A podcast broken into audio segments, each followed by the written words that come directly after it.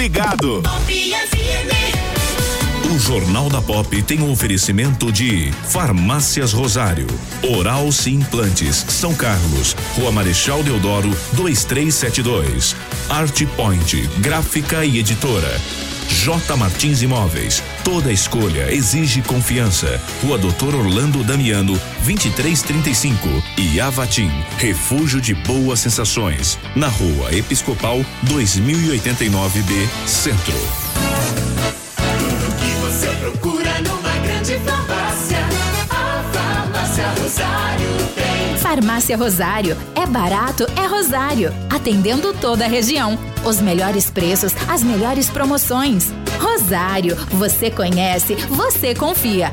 É barato, é Rosário. Farmácia Rosário. Dedicação e respeito a você. Sim, sim, eu vou pra Oral Sim. Pra, pra minha vida melhorar. Ri, ri, quero voltar a sorrir. Ha, ha, sorrir e gargalhar. Eu vou abrir a porta pra felicidade. Curtir a família, amigos, sorrir à vontade. Oral Sim, a rede de implantes dentários número 1 um do Brasil. Nosso carinho constrói sorrisos. Em São Carlos, Rua Marechal Deodoro, 2372. Agende sua avaliação. Ligue 2106 9500. Uma folha de papel pode receber diferentes impressos. E com o nosso cuidado, sua impressão pode criar vida. Alta qualidade, aliada aos melhores e mais sofisticados métodos de acabamento, fazem sua impressão sair do papel. Sensibilidade no atendimento, qualidade artística nos processos de produção, velocidade na entrega e os melhores preços. Art Point, impressão que faz diferença. Agora também na nova unidade no Shopping Lupo, em Araraquara. Está procurando o imóvel dos seus sonhos, pronto para morar com ótima localização e não sabe por onde começar? A J Martins Imóveis está disposta a te ajudar. Há mais de 20 anos no mercado imobiliário, fazendo negócios com transparência e segurança. J Martins Imóveis. Toda escolha exige confiança. Acesse jmartinssaocarlos.com.br. Fone 3372-0281. WhatsApp 997983334. Já reparou como nossa memória traz o perfume de certos lugares e de pessoas queridas? Cheiros que nos acolhem. A Avatim é especialista em cosméticos carregados de boas sensações. São mais de 450 itens, entre difusores, perfumes para interiores, hidratantes, sabonetes, dentre outros produtos focados no bem-estar. Visite a loja, Rua Episcopal 2089B, Centro, São Carlos. Está no ar. Jornal da Pop FM. A informação diariamente necessária. Jornal da Pop FM. Está no ar. Ponto de vista. Opinião com isenção no Jornal da Pop FM.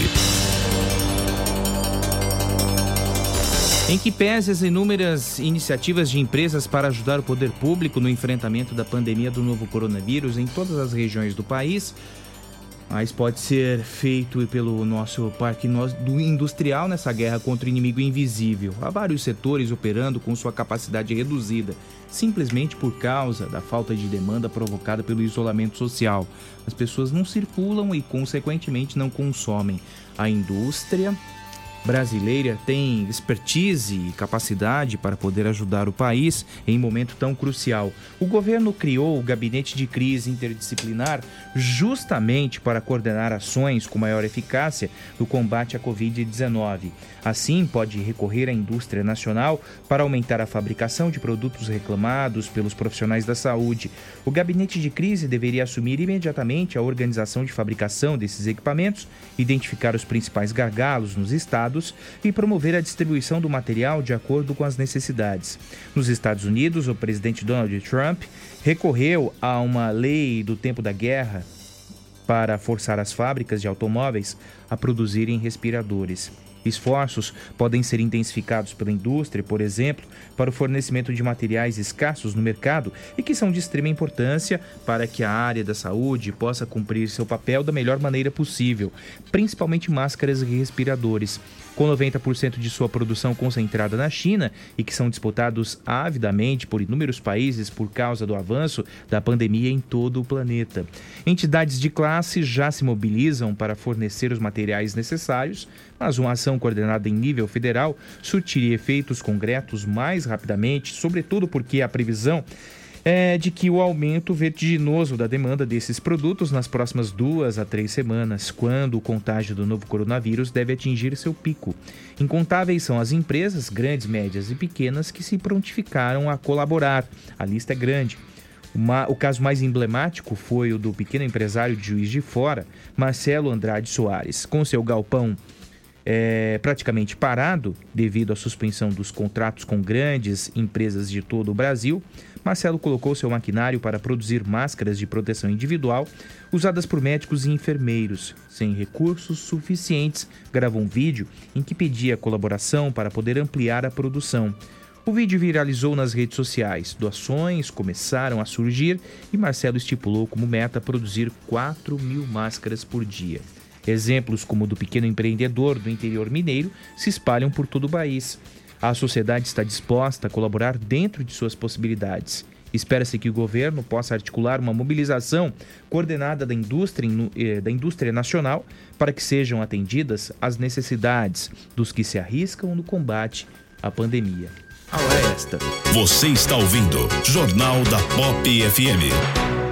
Bom dia, São Carlos. Bom dia, região. E aí, Polidoro, tudo bem? Opa, bom dia. Bom dia, Ney Santos. Olá, família, bom dia, bom dia a todos. E bom dia a você que nos sintoniza em 88,7 nos aplicativos disponíveis para smartphones e tablets nós começamos mais uma edição do Jornal da Pop, hoje quarta-feira, 8 de abril de 2020. Nós estamos no outono brasileiro e 17 graus aqui no edifício Medical Center. Você pode participar conosco. O nosso telefone WhatsApp é o 3416 8816 3416 8816. Nós também estamos em facebook.com barra Rádio Pop 88 e no YouTube o nosso canal é Rádio Pop FM. O Jornal da Pop está no ar. Jornal da Pop FM e o clima. A frente fria continua seu avanço pela costa do Sudeste e nesta quarta-feira mantém o tempo mais nublado, com chuva em vários momentos do dia e a temperatura mais baixa entre o Vale do Paraíba em São Paulo, Rio de Janeiro, Espírito Santo e centro-sul de Minas Gerais, incluindo principalmente a região da Zona da Mata Mineira. Nas outras áreas de Minas Gerais também tem previsão de chuva, assim como em Goiás, Mato Grosso, região norte do Brasil e grande parte também do Nordeste do país. Enquanto isso, entre o interior paulista, metade sul de Mato Grosso do Sul e região sul, o ar seco e frio impede a formação de nuvens de chuva e mantém a temperatura baixa. Hoje a máxima não passa dos 23 graus em Porto Alegre, mesmo com o sol. Em Campo Grande vai fazer 28 graus e Cuiabá 34 graus. Em Teresina, os termômetros chegam aos 33 graus. Na capital paulista, muita nebulosidade, chuva fraca em alguns momentos do dia e máxima de apenas 22 graus. Amanhã o sol aparece meio tímido e a temperatura máxima deve ficar em torno dos 23 graus na cidade de São Paulo. Quer saber como o tempo e o clima influenciam sua lavoura? Acesse agrosomar.com.br com informações da Somar Meteorologia, Desirre Brante. Ney Santos, choveu ontem em São Carlos, né? Uma chuva é, que é, influenciou na queda da temperatura à noite, né? Isso, Fábio, né? Foi o efeito da chegada da massa de ar é, frio e seca, né? Que vai ocupar o espaço aqui de- dessa região do estado a partir Desde ontem, né, na verdade. É, em choque com a massa de ar quente, a- o resultado é a chuva que caiu ontem pela manhã. É, melhorou à tarde, né? Só nuvens à tarde, muitas nuvens à tarde, mas o sol já aparecendo, à noite também algumas nuvens. Para hoje, a tendência é de que o tempo abra bastante. Aliás, já temos nessa manhã uma diminuição de nuvens. Quem acordou cedinho, né? É, eu e você e o Polidoro certamente, é, viu um, um tempo bastante carregado logo pela manhã, mas agora já um céu bem azul com poucas nuvens. A tendência é de que essas nuvens diminuam ainda mais ao longo da quarta-feira, a temperatura suba um pouco mais, chega até 27 graus no dia de hoje. É, Claro que essa massa de ar mais frio e seco não veio aqui à toa, né, Fábio? Uhum. Então, a partir de amanhã, ela derruba um pouco a temperatura, 26 graus de previsão para amanhã, já na sexta-feira, previsão de apenas 25 graus de máxima por aqui. Não chove nos próximos dias, a tendência de um tempo seco, também ação dessa nova massa de ar que está aqui na região. 7 e 13. Radares. Não custa lembrar, em função é, do decreto municipal, os radares móveis estão fora de operação. Esportes. Com o aumento de casos do novo coronavírus no Japão, o primeiro-ministro Shinzo Abe suspendeu a exibição da chama olímpica na cidade de Fukushima. A decisão foi motivada pela recomendação da Organização Mundial de Saúde para que se evite aglomerações. Shinzo Abe esclareceu que o país está em estado de emergência. O mais importante é trocar nossas ações. Se podemos reduzir o contato social entre as pessoas em ao menos uns 70 a 80%, estimamos que em duas semanas os casos desacelerem. Shinzo Abe também afirmou que as instalações olímpicas podem ser usadas para pacientes com infecções leves, já que com o adiamento das Olimpíadas para o próximo ano, essas instalações não estão sendo usadas e, portanto, com os hospitais se aproximando da capacidade máxima, as instalações olímpicas irão ficar disponíveis. Agência Rádio Web, com informações dos Jogos Olímpicos, Daniela Esperon.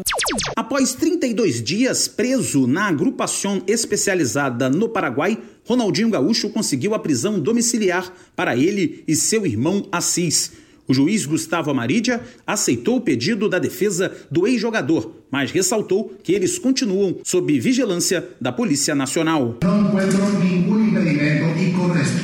Não vejo nenhum impedimento que corresponde a aplicar uma medida de soltura a Ronaldinho Gaúcho e Assis. Entendo que se trata de um hotel. Temos a aceitação por parte da diretoria do hotel para que possamos deixá-los lá e cumpram prisão domiciliar, mas sabendo que eles se encontram em controle permanente da Polícia Nacional. Ronaldinho e Assis vão ficar sob custódia na capital Assunção, no hotel Palmaroga, no centro histórico da capital. Os irmãos estão no Paraguai desde o dia 4 de março, quando participariam de eventos promovidos pela empresária Dália Lopes. Ao apresentarem documentos falsos, foram presos dois dias depois de chegarem ao país. A defesa de Ronaldinho Gaúcho já tinha tentado pedidos de prisão domiciliar e liberdade, porém os três pedidos anteriores foram rejeitados. Agência Rádio Web, com informações internacionais, Cadu Macri.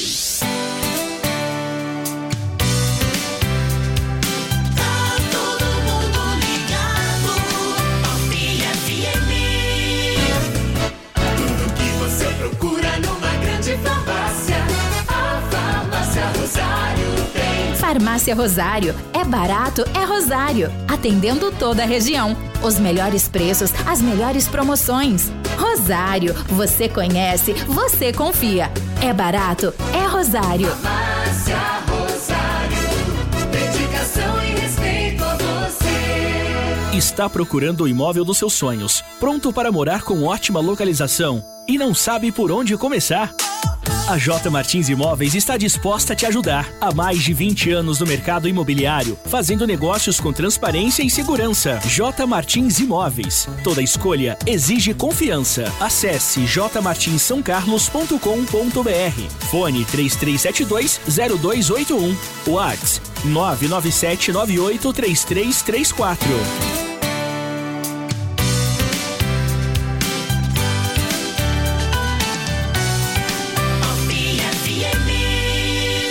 Juiz federal Itagiba Cata Preta, da Quarta Vara de Brasília, determinou nesta terça-feira o bloqueio dos fundos eleitoral e partidário para que os valores, aproximadamente 3 bilhões de reais, sejam destinados ao combate ao coronavírus. Na sentença, o magistrado diz que a verba deve ficar à disposição do governo para ser usada em favor de campanhas para o combate à pandemia ou para amenizar as suas consequências econômicas. Na semana passada, o Partido Novo apresentou uma emenda que destinava o uso do fundão eleitoral para a saúde. mas a votação da proposta foi barrada pela mesa diretora da Câmara.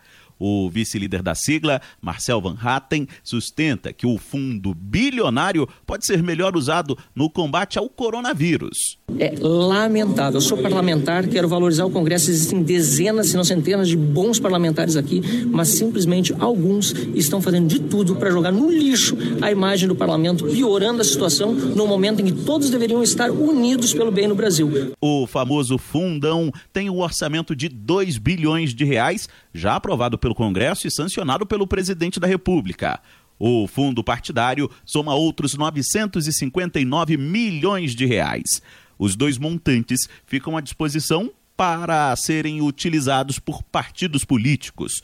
De acordo com o juiz, os sacrifícios que se exigem de toda a nação não podem ser poupados apenas a alguns, justamente os mais poderosos que controlam, inclusive, o orçamento da União. A AGU, a Advocacia da Câmara e do Senado, além da área jurídica de diversos partidos, já informaram que vão recorrer da decisão. Agência Rádio Web de Brasília, Yuri Hudson. Jornal da Pop FM. Fique bem informado. Nem Santos, antes de cuida- cuidarmos do nosso quintal, aliás, você que está na quarentena, cuide do seu quintal, porque os casos de dengue estão assustadores em São Carlos É, também. não- Importante lembrar, né? A Covid não substitui a dengue, viu? É, então, antes de cuidarmos do nosso quintal aqui, Ney Santos, é, é interessante essa decisão da justiça, né? É, e me causa a seguinte, ou provoca entre nós a seguinte reflexão: tudo bem, o fundão vai ser destinado para é, cuidar da saúde, legal, interessante, são 2 bilhões de reais, dinheiro que se faz necessário nesse momento, legal. Mas e aí, quem vai financiar as campanhas políticas que se avizinham? Cadê o dinheiro para financiar as campanhas políticas? Né? É, Isso, certamente, se não tem dinheiro, os partidos políticos vão buscar outras fontes de financiamento. E muitas delas é, nada recomendáveis, como por exemplo o uso do Caixa 2. E aí eu trago também para reflexão uma notícia que foi trazida ontem pela, pela imprensa é, e que mostra essa questão do uso indevido de recursos de empresas da iniciativa privada e de Caixa 2 para campanhas.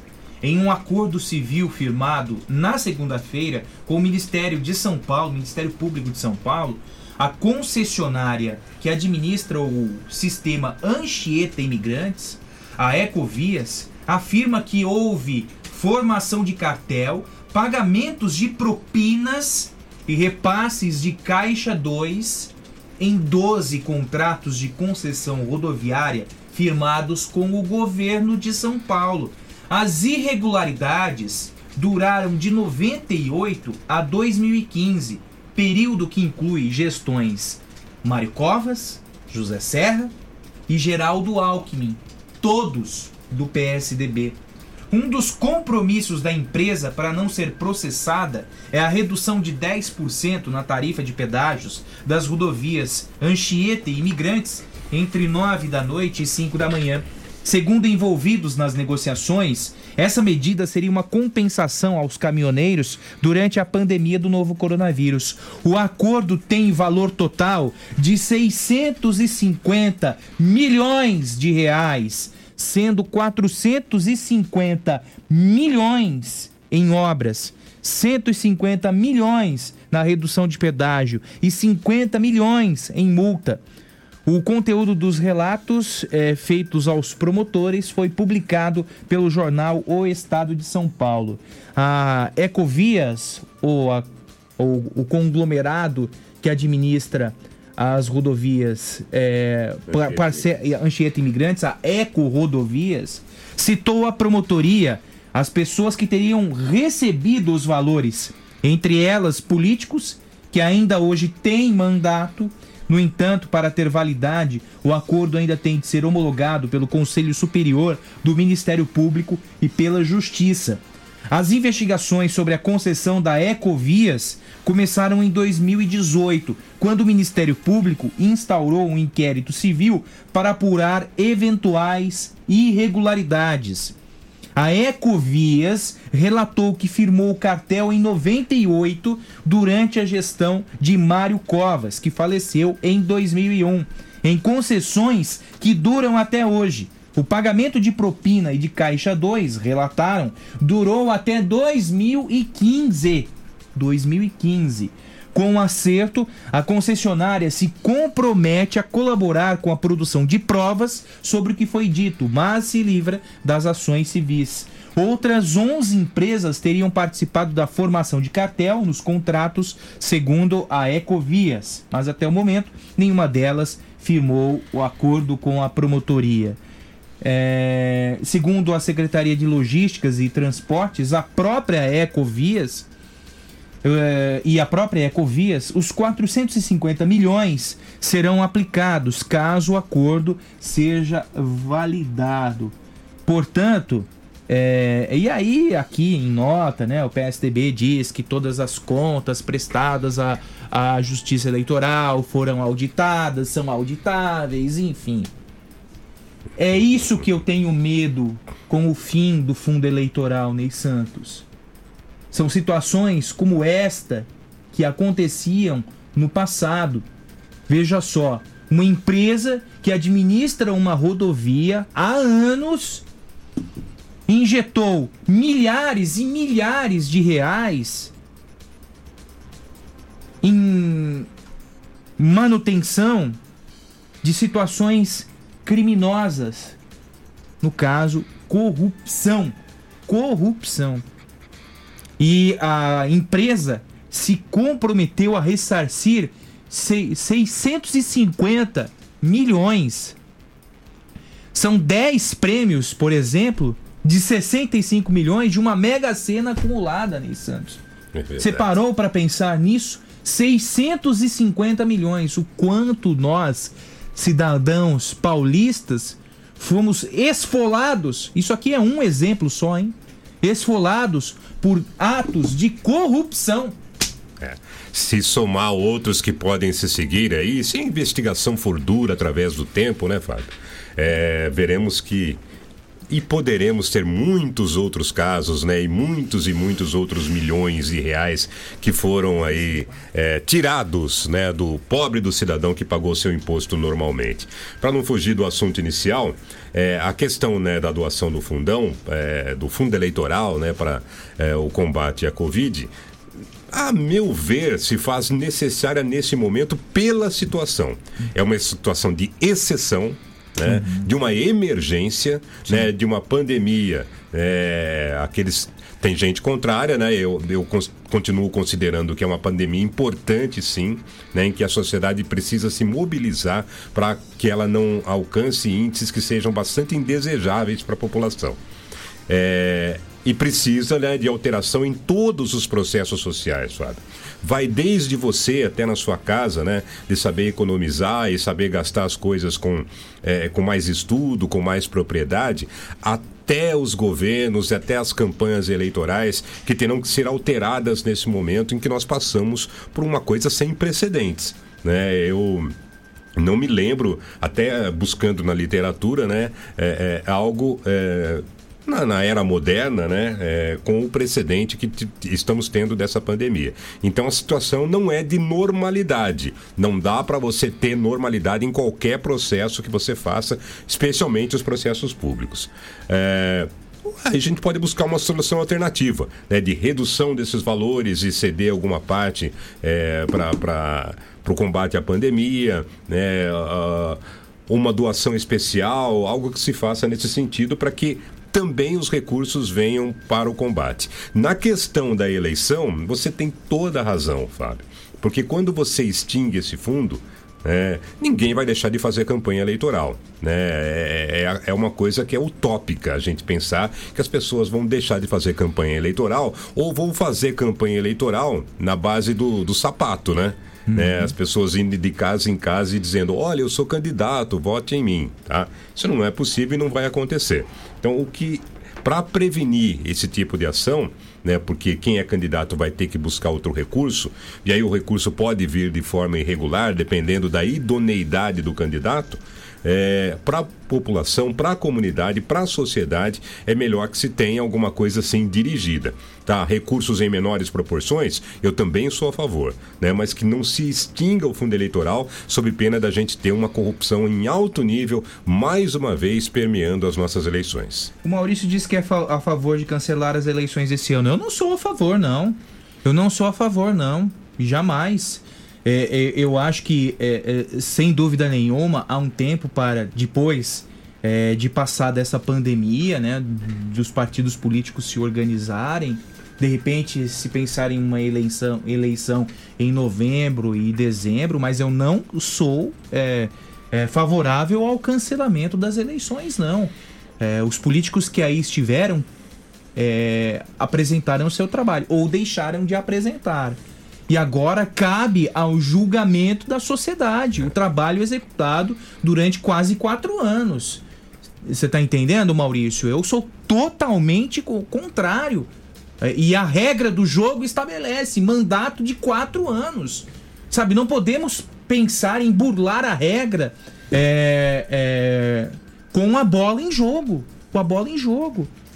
Se o, o gestor que administra o município quer continuar, que coloque o seu nome à apreciação dos eleitores. Agora, cancelar eleições, eu sou totalmente contrário. Eu não sei nem se legal- contrário. Eu não sei nem se legalmente é possível que se faça isso, né? Embora, vamos repetir, há uma situação de exceção. Né? Nós temos uma situação de anormalidade na sociedade, o que poderia, em alguns casos, justificar. Eu acho que é, é, a- ainda temos tempo suficiente, a, a- a não ser que alguma coisa de muito grave aconteça né, em relação a essa pandemia, mas ainda temos tempo suficiente sim para organizar as eleições, mesmo que seja empurrando ela um pouquinho, né? Já tem algumas ideias sobre isso, jogar para novembro, é, é, tentar uma solução né, de, de- de calendário que seja conveniente, mas que mantenha as eleições para este ano, né, é, visando exatamente a gente sair é, com tudo dessa anormalidade. Mas eu acho que ainda há tempo, sim, cronológico, da gente fazer é, é, as eleições esse ano até com uma certa tranquilidade. Não normalidade, mas tranquilidade. E o Paulinho lembra aqui, né, Paulinho? Bom dia para você, que há outra instância a ser a, a julgar esse processo e evidentemente ele, é, eu acredito, né, que não prospera essa questão do fundo, da, da destinação de 2 bilhões do fundo eleitoral para o combate à pandemia do coronavírus. É, ou, ou de repente encontram outras maneiras de financiar as campanhas políticas. Mas é, isso aqui, é, essa ação, se faz necessária, sabe? Ninguém, isso é inconteste, ninguém contesta isso. Agora, é, é preocupante porque pode ser um vetor de estímulo à corrupção nas campanhas Sim. eleitorais. Entendeu? Brasil afora. Há precedentes, Brasil né? afora. Brasil afora. Talvez proibindo doações de pessoas jurídicas seja a saída. O Partido Novo recebe doações de pessoas físicas. Agora pergunta a você, né, Cláudio? Quem é, estará disposto a doar para campanhas, tendo em vista que nós encontraremos lá para agosto um país, pessoas físicas e jurídicas, com enormes dificuldades financeiras? Porque é interessante, viu, Ney Santos? As contas batem a nossa porta, viu? Sim. Tem um caminhão de conta. É. E quando eu falo em condição de anormalidade, Fábio, não é só a paralisação da sociedade como um todo, não. É as consequências que advirão mais tarde. E elas virão, viu? Certamente elas virão, inclusive econômicas. E aí você coloca isso com muita propriedade. É, quem é que vai investir é, em campanha eleitoral? Será que todo mundo terá cash para fazê-lo? Terá dinheiro no bolso? Então, aí também há um outro detalhe a ser ponderado. Olha, aqui eu, eu- eu não, não sou. é, é, é, eu ainda tenho muitas dúvidas com relação a essa questão do fundo eleitoral. É, se você. E, e aqui eu levanto um questionamento para reflexão. Quando não tenho uma opinião formada, levanto questões para reflexão da sociedade. De repente, se nós não temos o fundo eleitoral, isso é para reflexão de todos que estão nos ouvindo. Nós não vamos favorecer os candidatos enricados, aqueles que têm poder aquisitivo para bancar as próprias campanhas. Nós não vamos favorecer uma casta da sociedade. É um fato a ser ponderado e a ser é, posto à mesa para a reflexão de todos. Não é? É. É, é, esse é outro caminho aí que a gente vai ter João que Dórias, né? Sim, Hucks sim, sim, e sim. tantos outros aí, Amoedos e tantos outros da, ideia, da vida, né? E eu acho É, políticos, não- pretensos políticos. Não sei bem se é a solução, mas é uma ideia, né, de você colocar limites, né, para investimentos em campanha. Né? Seria uma ideia aí de tentar equilibrar um pouquinho mais esse processo e tornar candidatos menos favorecidos economicamente em igualdade de condições com aqueles que são os mais favorecidos. É, mas são ideias que a, sociedade precisa amadurecer ainda e tentar entender qual vai ser esse processo. Mas é, é, é, tentar equilibrar ao máximo as condições de todos os candidatos é ideal para a democracia. Né? Sou- Todos têm que ter a mesma oportunidade. Verdade. 7h34, Souza Júnior, bom dia. Antônio Carlos, bom dia pra você. Carlos Alberto, Nanão de Paula. Vânia, Vânia, bom dia também. Antônio Wilson, bom dia. João Vitor Corsi. Professor Adriano Vada, bom dia. Serginho Sanches, bom dia pra você. Marcos Durval, Gerson Gandolfini, bom dia. Ronaldo Bueno, Cláudia Cury, bom dia. Zelda Oliveira, bom dia também. É, o Cadu escreve, mas isso é corrupção. Cancele os contratos em vigência e prenda todos os envolvidos e faça devolverem os recursos. PT e PSDB detonaram a economia do país. Ele fala, em, acredito que o Cadu esteja falando em relação à questão dos pedágios, né, da, da concessão da Eco-Rodovias. No tocante a apoiar o fundo eleitoral, o que aconteceria seria fazer o povo pagar toda a corrupção, mais 2 bilhões jogados fora. É, é, Cadu, o que eu, o que eu levanto, é aqui, o que nós levantamos aqui é a seguinte questão: quem vai financiar tudo isso? Né? Porque No- o gasto nós, vai estamos, ter. nós estamos numa linha limítrofe. Você percebeu? É, quem vai financiar as campanhas políticas? O dinheiro do Caixa 2 ou o dinheiro público? E aí? Como é que fica? Difícil, né? Difícil. Difícil. E veja só, outro detalhe também a ser ponderado. A campanha eleitoral de São Carlos é muito mais cara é, que várias cidades do mesmo porte é, do interior do estado, porque nós temos uma geradora de TV. E uma campanha eleitoral na TV custa caro. Se bem que hoje nós temos muitos outros mecanismos disponíveis e bem acessíveis a todos para a gravação dos programas eleitorais. De É. forma é, não tão profissional assim, mas existem outros mecanismos.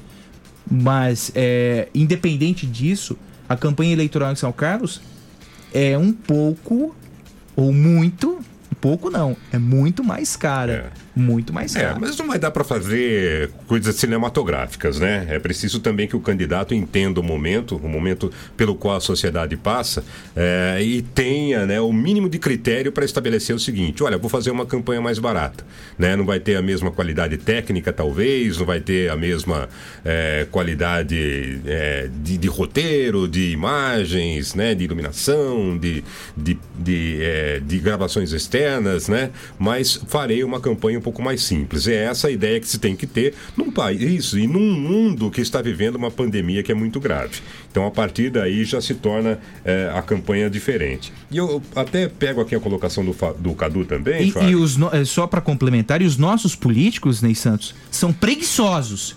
Todos.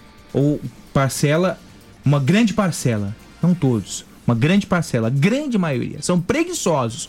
Porque existem métodos é, de graça, de uso e disposição do trabalho, que são as redes sociais. E pouquíssimos políticos apareceram nas redes sociais mostrando trabalho nos últimos quatro anos. Eles vão aparecer agora, né? Os famosos candidatos Copa do Mundo aparecem de quatro em quatro anos para fazer campanha.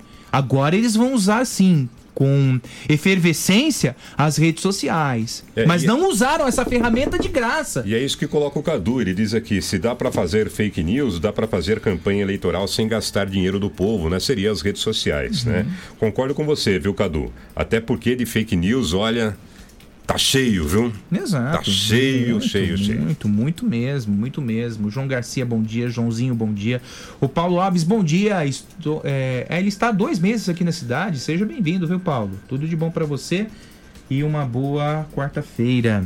A Secretaria de Serviços Públicos comunica que desde segunda-feira o horário de atendimento dos cinco ecopontos da cidade será alterado por causa eh, das medidas de contenção para redução da Covid-19 no município. A Prefeitura já havia limitado a entrada de pessoas nas cinco unidades dos ecopontos: São Carlos 8, Jardim Paulistano, Ipanema, Cidade Araci e Jardim Medeiros. Porém, agora viu a necessidade de reduzir os horários de atendimento, segundo o secretário de Serviços Públicos, Mariel Omo.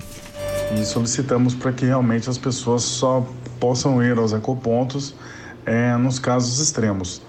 Então, é, pedimos realmente que as pessoas fiquem em casa e que cumpram é, esse novo regime de, de horário. E queremos reforçar também de que é, as pessoas é, que possam é, realmente não descartar os resíduos na porta dos ecopontos e compreender realmente os horários pré-estabelecidos. Existe é, num determinado momento desses dias o descarte irregular em alguns locais dos ecopontos da cidade de São Carlos, é, sendo que acabam ocasionando aí como transmissores de outros vetores de outras doenças. Bom, então os ecopontos eh, funcionam agora de segunda a quinta-feira, de 8 da manhã às 5 da tarde, e nas sextas-feiras, de 8 da manhã às 4 da tarde. Sábados, domingos e feriados permanecem fechados. Nós temos ecoponto no São Carlos 8, na Capitão Luiz Brandão, no Paulistano, no- na Rua Inda de Campos Pereira, é, no Jardim Ipanema, na rua Renato Talarico Lima Pereira, no Cidade Araci, na Avenida Arnoldo de Almeida Pires, e no Jardim Medeiros, na rua Aristodemo Pellegrini. Então tá aí, os ecopontos funcionam de segunda a quinta-feira, de 8 da manhã às 5 da tarde, nas sextas-feiras, de 8 da manhã às 4 da tarde, sábados, domingos e feriados permanecem fechados. Nós falamos agora há pouco que a dengue continua por aí, né? A É, Covid não veio é. para substituir a dengue, não entrou uma e saiu a outra, né? Então o, o munícipe, o cidadão, tem que continuar tomando muito cuidado com o seu quintal, com a sua rua. Né, e é, colocando aquilo que é lixo, né, ou que é descartável no seu devido lugar. Tenho visto aí pela cidade, Fábio, né, é, principalmente em vizinhança, né, muito lixo nas ruas. O pessoal, não sei se por medo de sair de casa e se contaminar, é, ou se por uma desculpa nesse momento, tem deixado muita coisa nas ruas. Né? Sofás, é, é, pedaços de madeira. Ah, tá feia coisa na tá cidade, meio né? abandonado. Né? Então a gente apela aqui até para o secretário Mariel Omo, para a Secretaria de, é, Serviços Serviços Públicos, né? que dentro da medida do possível. é, que na medida do possível faça uma varredura né, e, e dê uma olhadinha em alguns locais da cidade que estão com sujeira aí pelas ruas. Claro que o papel do cidadão né, é o principal nesse momento. Se não houver a colaboração daquele que é o cidadão, daquele que mora e que está correndo o risco de, se não for contaminado pela Covid, ser contaminado pela dengue, né, esse é o principal ator desse processo. É, temos de fazer uma ponderação. Ontem saí aqui da rádio, Ney Santos, e vi funcionários da empresa Terra Plana fazendo a capinação. Continua normalmente. das ruas Isso achei muito máscaras, legal. Com Isso. proteção. Então temos de fazer essa, essa ponderação. Corte de mato nas É. principais vias continua normalmente, isso é muito bom, é preciso que a cidade mantenha esse serviço bastante ativo. Né? Eu, eu acho até, viu, Fábio, pelo que eu já tinha visto anteriormente, que até a própria empresa deve ter reduzido um pouquinho o número de funcionários, mas eles estão, eh, estão trabalhando sim, né? E continuam esse trabalho de, de corte de, de, eh, de mato em algumas regiões da cidade e limpeza até em alguns locais. Eh, mas em bairros onde isso não é atingido, né, o cidadão precisa cumprir a parte dele. Sem dúvida. e a prefeitura tentar ao máximo, né, dentro das condições eh, adversas que a Covid impôs hoje em dia, eh, fazer um pouco essa fiscalização, essa varredura, para que a gente não tenha condições aí ruins de higiene que propiciam eh, a ampliação do número de casos de dengue. A prefeitura está funcionando normalmente? Pergunta a Andréia. Não está, Andréia. Não, não, não, a prefeitura não não está funcionando não, viu? Mas é, o IPTU vence, viu? o meu, por exemplo, daqui na próxima semana está vencendo. O meu sem- também. Sem dó nem piedade. É, o que está aberto do SAAI? Ela pergunta. Nada. Nada. Absolutamente nada. Ah, o SAAI funciona em esquema de plantão para atender os casos de emergência, mas os escritórios do SAAI estão fechados. É, Claudete, bom dia pra você. Ela diz, ela escreve aqui bom dia a todos, acompanhando de casa, quarentena. Bom dia pra você. É, olha, o, o Marcos Durval, é, onde estão cortando o mato? Eu vi cortando o mato aqui perto da Santa Casa, viu? Agora, pelos bairros, se você cita, se você menciona os bairros, de fato, é, nós temos problemas, né? A, a- a ação da empresa Terra Plana não chegou como deveria chegar aos bairros para a manutenção que se faz necessária, né? Agora 7h44, faltando 16 minutos para as 8 da manhã, ontem a Prefeitura de São Carlos promoveu uma live para esclarecimentos à sociedade acerca das ações adotadas no combate à Covid-19. É, um dos que se manifestou na live foi o secretário de Saúde, Marcos Palermo. Ele falou dos testes rápidos e do hospital de campanha. Primeiramente, dentro dos testes, nós criamos um, um cronograma de ação. Primeiro, os pacientes internados. Por quê? Os pacientes internados, eh, você vai ter a certeza que ele é positivo e você não vai misturar esses pacientes com pacientes suspeitos. Então, isso nos dará um referencial, nos dará um mapeamento hospitalar. Posteriormente, as equipes de saúde e as equipes de segurança pública. Por quê? São pessoas que estão à frente. Se você tiver um servidor ou um funcionário contaminado, você pode se tornar um vetor em potencial e contaminar, contaminar mais pessoas, mais pacientes, mais cidadãos. O hospital de campanha ele compreende um atendimento de enfermaria. São aqueles pacientes que não estão graves e nem tão tranquilos, porém precisam de, né, de cuidados em ambientes hospitalares. Nós temos que acompanhar esse paciente, monitorando com médicos, enfermeiros, né? Possivelmente o hospital de campanha serão 120 leitos, a cada 10 leitos nós teremos um médico, um enfermeiro, uma equipe monitorando, considerando que a doença agrava muito rápido, o time dela de, da pessoa ficar grávida é muito rápido, então nós temos que ter esse monitoramento. O secretário de Esportes e membro da comissão, Edson Ferraz, comentou ontem, inclusive, né, conosco, a respeito do aluguel de apartamentos para abrigarem os profissionais de saúde e, e ele falou também desse assunto ontem durante a live produzida pela prefeitura. E, consequentemente, tem uma ação direta dos médicos e de todos os profissionais da saúde que são envolvidos é, no tratamento. Então, não adianta nós termos uma preocupação somente com as pessoas que estão doentes, nós temos que ter uma preocupação também com as pessoas que tratam esses doentes. Então, foi essa a preocupação da Prefeitura de São Carlos, né? onde nós procuramos é, viabilizar o mais rápido possível. Acho que até o final da semana, agora, dessa sexta-feira, nós já estaremos disponibilizando esses locais. É, nós tinha um hotel no, no centro da cidade, um hotel que tem uma capacidade para atender aproximadamente em torno de 40 pessoas, com apartamentos duplos até mesmo o próprio estádio do Luizão, que existem os apartamentos lá é, com boa qualidade, onde moram os jogadores, são apartamentos individuais ou apartamentos que podem é, dormir até duas pessoas. Né? Então nós disponibilizamos isso aí, acho que foi um, uma questão assim humanitária por esses profissionais que estão colocando a vida deles em risco e também preservando a vida de suas famílias. Então, creio que até na sexta-feira, esses profissionais que trabalham diretamente na ponta, que trabalham nas UTIs, que vão estar ligados, eles vão ter um local aí adequado para que eles possam estar descansando e recuperando para que tenha essa jornada difícil é, para vencer essa, essa batalha e vencer essa guerra. A Secretaria de Habitação e Desenvolvimento Urbano é responsável pela fiscalização dos estabelecimentos abertos e fechados em São Carlos. E o secretário João Miller disse ontem, na live da Prefeitura, que tem notado certa frouxidão das pessoas no isolamento. Mas de uns dias para cá nós estamos um pouco preocupados, porque esse isolamento ou distanciamento social, ele está um pouquinho se soltando. Nós estamos vendo mais carros nas ruas, nós estamos vendo mais pessoas caminhando, mais pessoas nos ônibus, e isso não é bom nesse momento. Né? Ninguém gostaria de tomar uma atitude de trazer restrições comerciais nesse momento ou de mobilidade urbana. Nós gostaríamos de estar na vida, na normalidade que nós estávamos caminhando.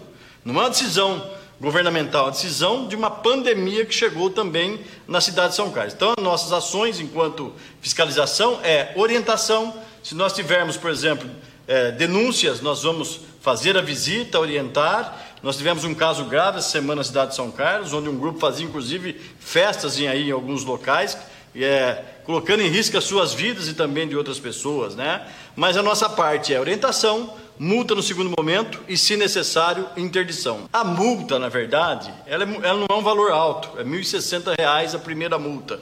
Claro que você pode reiterar essas multas. Então, ela não tem. O objetivo dela é tentar cessar ah, alguma pessoa que esteja descumprindo uh, os atos determinados pelo governo. O secretário João Miller enfocou a questão dos bancos. Mas as dificuldades que nós encontramos muitas vezes é a não aceitação das restrições nesse momento. Muitas atividades comerciais têm dificuldade financeira, são pequenos comerciantes, mas é um momento que nós precisamos do comprometimento de todos. Se Deus quiser, vai passar, né? nós estamos aí num momento difícil, é, mas também no momento que podemos atingir o pico na cidade de São Carlos. É, tanto é verdade que São Carlos vai acompanhar o decreto do governo do estado que foi publicado ontem, no dia 6. Nós vamos estender também as restrições de São Carlos até o dia 22 de abril. Os maiores problemas: bancos e supermercados nesse momento. Além de algumas pessoas insistirem em reabrir o seu comércio quando é visitado pela fiscalização. Dos bancos, veja bem, nós não temos é, competência de determinarmos obrigações aos bancos. Isso é a União quem faz. Eles não são. Bom senso. É, aí depende do bom senso. Mas nós podemos trazer recomendações, como nós temos trazido e vamos trazer mais. É, esses dias de pagamento, nós temos, tendo um, um, um, temos tido um número muito grande de pessoas frequentando as agências bancárias, em especial o Banco do, do Brasil e a Caixa Econômica Federal. É preciso que aconteça uma organização de acesso e também nas filas que estão se aglomerando para o lado de fora dos bancos. Então, nós, vamos, nós estamos trazendo orientação para os bancos, pedindo para que se faça essa orientação de acesso, em especial, primeiro, para aqueles que estão no grupo de risco, acima de 60 anos, e depois os demais é, pessoas que vão frequentar o banco. Né? Então, nós estamos trazendo orientações, recomendações, mas não podemos impor. Mas seria muito importante também que as pessoas pensassem o seguinte: quem vai para um banco? Olha, eu poderia buscar horários alternativos que não tenha grande aglomeração, assim como deveria ser no supermercado. As pessoas concentram ali logo no período da manhã e no período da tarde. Poderia um pouco de manhã, um pouco na hora do almoço, um pouco perto do fechamento, para distribuir o número de pessoas dentro de um, de um supermercado. Mas aí eu faço um parêntese e uma pausa, Polidoro. Os bancos precisam colaborar. Veja só, é inadmissível que um banco do tamanho, do porte do Banco do Brasil um banco estatal, tenha apenas uma agência no centro comercial de São Carlos com caixas eletrônicos disponíveis. É inadmissível. Anteontem, às 6 horas da tarde, como o João é, é, citou. citou, às 6 horas da tarde nós tínhamos, tínhamos um caixa eletrônico para atender a todos os clientes do Banco do Brasil um caixa, um caixa eletrônico, um caixa eletrônico. E veja só, de repente, Ney Santos, a sua esposa tem conta no Banco do Brasil e ela está impossibilitada de fazer uma operação bancária que depende exclusivamente do caixa eletrônico e pede gentilmente para você ir ao banco. Você chega ao banco e o caixa disponível é aquele com a digital. Só se você cortar o dedo da sua esposa e levar lá o polegar para fazer a autenticação.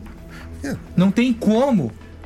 É, é, é necessária leitura ótica? Claro, sem dúvida. Isso, repre- isso significa segurança para o cliente. Mas, infelizmente, o Banco do Brasil está pisando na bola com os clientes de São Carlos, que são muitos. São muitos. Nós, e vou citar alguns exemplos. Nós tínhamos funcionários públicos estaduais que tinham contas na antiga nossa Caixa, nosso banco, que foi incorporada pelo Banco do Brasil. Permaneceram com as contas no Banco do Brasil. Nós temos uma parcela do funcionalismo público municipal que tem conta no Banco do Brasil. Nós temos os servidores federais, grande parcela dos servidores federais, inclusive das nossas universidades, que tem contas no Banco do Brasil. E nós temos uma agência no centro de São Carlos com um caixa eletrônico. Colocaram fogo nos caixas eletrônicos da dona Alexandrina com a Conde do Pinhal há um mês. Há um mês. E esse banco não teve a capacidade de resolver esse problema. Continua lá. Continua lá, no centro. Ah, mas Fabinho, nós tínhamos uma agência da avenida, perto da Praça Santa Cruz, para atender os clientes. O Banco do Brasil fechou. Eu nem sabia. Ontem quem nos avisou foi o Dr. Rogério Zangotti. Que tristeza. O- isso é um tapa na cara para quem é cliente do Banco do Brasil em São Carlos. Esse banco desrespeita o cliente. Desrespeita, e aí as filas se acumulando. Se você mostrar aquela foto de segunda-feira, de sexta-feira, Polidoro, é a, é a mesma é a mesma imagem de segunda, é a mesma imagem de terça-feira. É lamentável o que o Banco do Brasil faz com os clientes de São Carlos. Aliás, você citou bem anteontem. O Bradesco é a mesma situação, entendeu? Ali na, na, na Jesus de Arruda. O Santander fechou a agência da Avenida com a Major José Inácio, concentrou tudo na Episcopal e na 13 de maio. Esses bancos estão de parabéns. Tá aí, ó, cliente Banco do Brasil. Olha como é, vocês são tratados. São tratados como gado pelo Banco do Brasil. Essa é a verdade. É, a pandemia vai nos ensinar muita coisa, né, Fábio? É, uma delas é esse tipo de atendimento bancário em que você privilegia ah, o trabalho digital, né? Você força as pessoas a cada vez mais estarem no seu computador em casa sem se dirigir à agência bancária, porque isso proporciona um lucro maior dos- do que os bancos já têm, se é que é possível, né? É possível um lucro maior do que os bancos do Brasil já têm? Não o Banco do Brasil só, né? Todos os bancos que atuam no Brasil são altamente lucrativos, né? E não despendem nem um pouquinho desse lucro e não querem despender, despender nem em, termos, eh, em tempos de pandemia, em tempos em que a sociedade está vivendo um trauma, para auxiliar e para atender melhor essas pessoas. E aí empurra todo mundo né, para o atendimento chamado digital, né, que todo mundo vai no computador nas suas casas e se esquece que alguns serviços têm que ser feitos na agência. Mas não é para um, não é para dez, né, é para mil. É, e aí sem agências, sem caixas eletrônicos, sem atendimento, o que acontece natural, as filas, né, que em época de pandemia são altamente é, sem recomendação. Né? E a situação vai continuar assim, Fábio. Porque não é de uma hora para outra que o banco vai instituir uma outra agência. Né? Não nos parece que com rapidez vai consertar os caixas eletrônicos ali na, na Conde do Pinhal, né? Isso sem falar na- nas outras agências bancárias que também suportam muito mal os seus clientes, né? Tratam eles como se fossem meras mercadorias mesmo, né?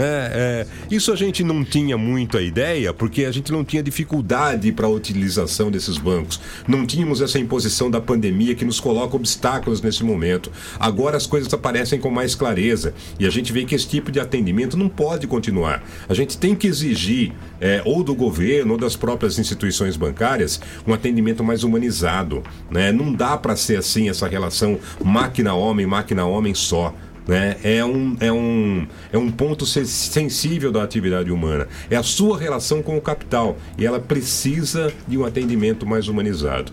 É, coisas boas a gente vai ter que tirar dessa pandemia que estamos vivendo. Uma delas talvez seja essa, a gente aprender a humanizar mais as relações, principalmente com bancos. Exatamente. Ah, viu, Fábio? Ah, complementando, né? Tem agências do Banco do Brasil também na USP e na UFSCar, né? É, mas são fora do eixo central Mas são da cidade, fora do né? eixo central, né? Esse é e, e veja só, Prado, né? veja só, então, e- e- e- eles atendem a demanda dos servidores da universidade. O que é justo, hein, Flávio? O que é ju não, o que é correto. O que é correto. O que é Até correto. porque você tira esse, eh, esse pessoal né, eh, da aglomeração do centro né, e os coloca com menos quantidade de gente nos campi das universidades aqui de São Carlos. Me Não. parece um atendimento que seja até correto. Né? O que falta realmente é agências no centro da cidade para atender o cliente comum. Ó, a Elina, ela é cliente do Banco do Brasil da Ana Prado. Ela diz que abre às 9 e fecha às 18, mas eh, os caixas estão em manutenção no horário de maior movimento. Pois é. É fato.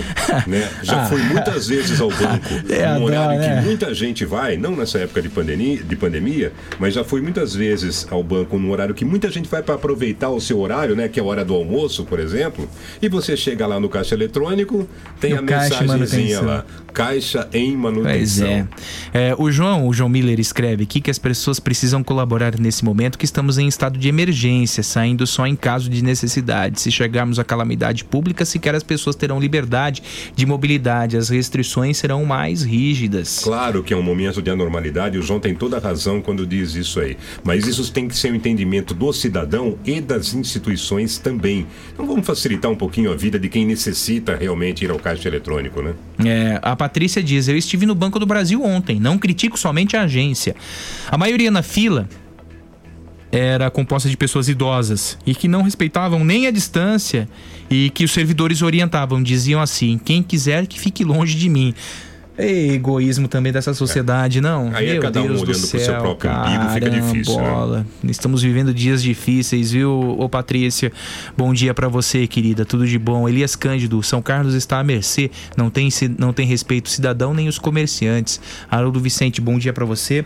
Uma ótima, uma ótima quarta-feira. Nós estamos em contato com o secretário de Educação, Nino Mengatti. Há uma demanda dos nossos ouvintes, né, Ney Santos, a respeito eh, das aulas na rede municipal. Nós conversamos com a Débora. A Débora, na segunda-feira, divulgou alguns mecanismos disponíveis pela Secretaria de Estado da Educação para que os estudan- estudantes eh, acompanhem o calendário escolar, as disciplinas, enfim. Nós estamos em contato, então, repito, com o secretário Nino Mengatti. Nino, bom dia, obrigado por participar do Jornal da dia. Pop. Como está o calendário das nossas escolas municipais? Bom dia. Primeiro quero agradecer a vocês pela é, por estar disseminando notícias verdadeiras a respeito dessa pandemia que nós estamos vivendo, né? E fazendo as palavras do Ayrton, me apropriando das palavras deles. Dele, é melhor perder um dia na vida do que perder a vida em um dia. Então, nesse momento, eu tenho ouvido o que você tem falado, toda semana acompanho vocês. É, nós precisamos ficar em casa. Só saem aqueles que realmente tiverem necessidade, porque é fundamental que a gente preserve a vida não só nossa, das nossas famílias, das nossas crianças. E desde o dia 17 de março, quando nos reunimos, né, é, são 20 mil alunos, quase 40 mil é, pais e mães e mais de 2.300 funcionários. E a decisão que nós tomamos de prorrogar até 30 de abril a suspensão das aulas, né? que a, a previsão era que voltássemos dia 7, mas eh, não há como, nesse momento, a gente ter aglomeração. Então, nós vamos manter o nosso calendário da rede municipal, porque São Carlos tem um sistema próprio, ele não segue o Estado nessa questão da educação, né? nós estamos no sistema próprio, e nós vamos manter a suspensão das aulas até 30 de abril, é, para que a gente preserve a vida e espere que isso melhore. É claro que a nossa intenção é que a gente possa voltar, mas nesse momento a decisão é seguir o decreto municipal que o prefeito fez, não só em relação ao funcionalismo, mas as aulas é, do- CIMEI, da, das EMEBs, do EMEJA e toda a parte administrativa está suspensa até 30 de abril. A, a nossa intenção é manter ah, as 800 horas né, de aprendizado. A gente está em consonância com o DIME, com a própria Secretaria Estadual de Educação, para que não haja prejuízo pedagógico. É lógico, no momento que nós estamos vivendo de pandemia, a principal atitude nossa qual é? Primeiro, seguir a ciência, né? É, São Carlos tem um cientista, um doutor para cada 100 habitantes.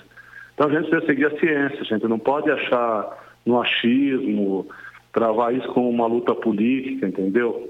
É, nós precisamos primeiro seguir a ciência, que é o que nós estamos nos pautando.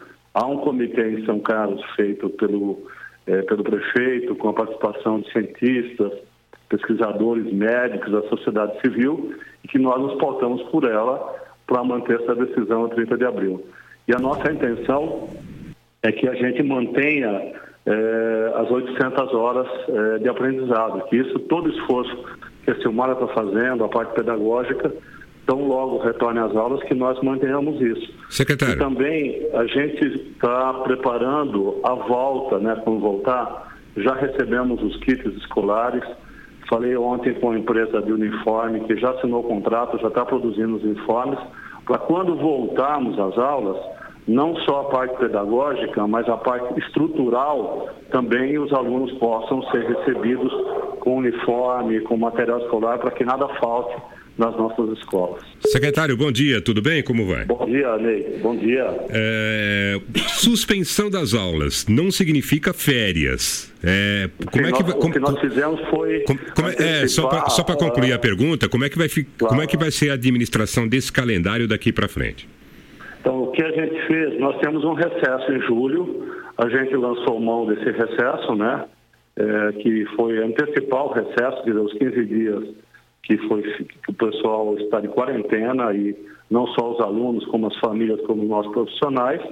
É claro, se esse período se estender e a gente tiver que lançar a mão das férias, nós faremos isso em consonância com a Secretaria Municipal de Administração, com a Secretaria de Governo, mas isso será numa necessidade extrema. Né?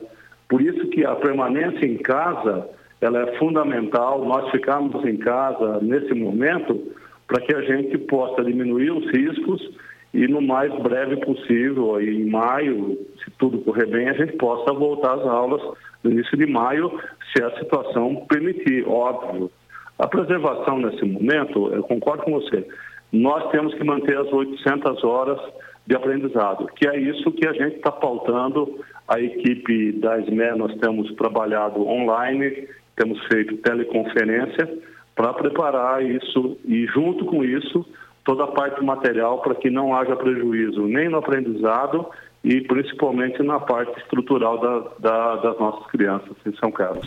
Então, nesse momento, eh, o aluno que geralmente para 15 dias em julho terá aula sequentemente no, no, no- no mês de julho. Sim, Ah, se, se voltarmos aí dia 4 de maio, né, que essa é a intenção, mas volto a falar, nós nos pautamos pela ciência e pelo comitê, pelo prefeito Ayrton Garcia, que tem preservado, que tem tomado atitudes para preservar a vida das pessoas e está correto. É, a atitude que o Ayrton tem tomado aí tem sido o espelho para todos nós, sabe? Não tem tergiversado, não tem brincado com a vida das pessoas, entendeu? Quando ele fala, olha, eu sozinho não posso, mas todo mundo tem que colaborar, então é fundamental. Agora, nós, a nossa intenção, e nós estamos trabalhando para manter as 800 horas, quer dizer, o, o recesso de julho nós já suspendemos, quer dizer, se voltar em julho nós teremos aula, a cada dia nós teremos um passo. Se houver necessidade de lançar mão das férias, nós lançaremos, mas nesse momento não há necessidade. E isso também vai ser feito em consonância com a Secretaria Municipal de Administração, já que nossos professores, os funcionários, os merendeiros, os agentes educacionais e todo o corpo administrativo têm direito a férias. Então, nesse momento, qual foi a atitude? Manter as 800 horas e manter e antecipar o re- o recesso. Isso já fizemos. As outras medidas, se a gente conseguir voltar no início de maio, nós tomaremos outras medidas para repor o calendário dentro, sempre mantendo a vida das pessoas em primeiro lugar. Isso é fundamental, Ney, para que a gente tenha, porque fora disso, e volto a falar, nós nos pautamos primeiro pelo Comitê São Carlos, que está pautando as ações do governo e as nossas também, e principalmente na ciência.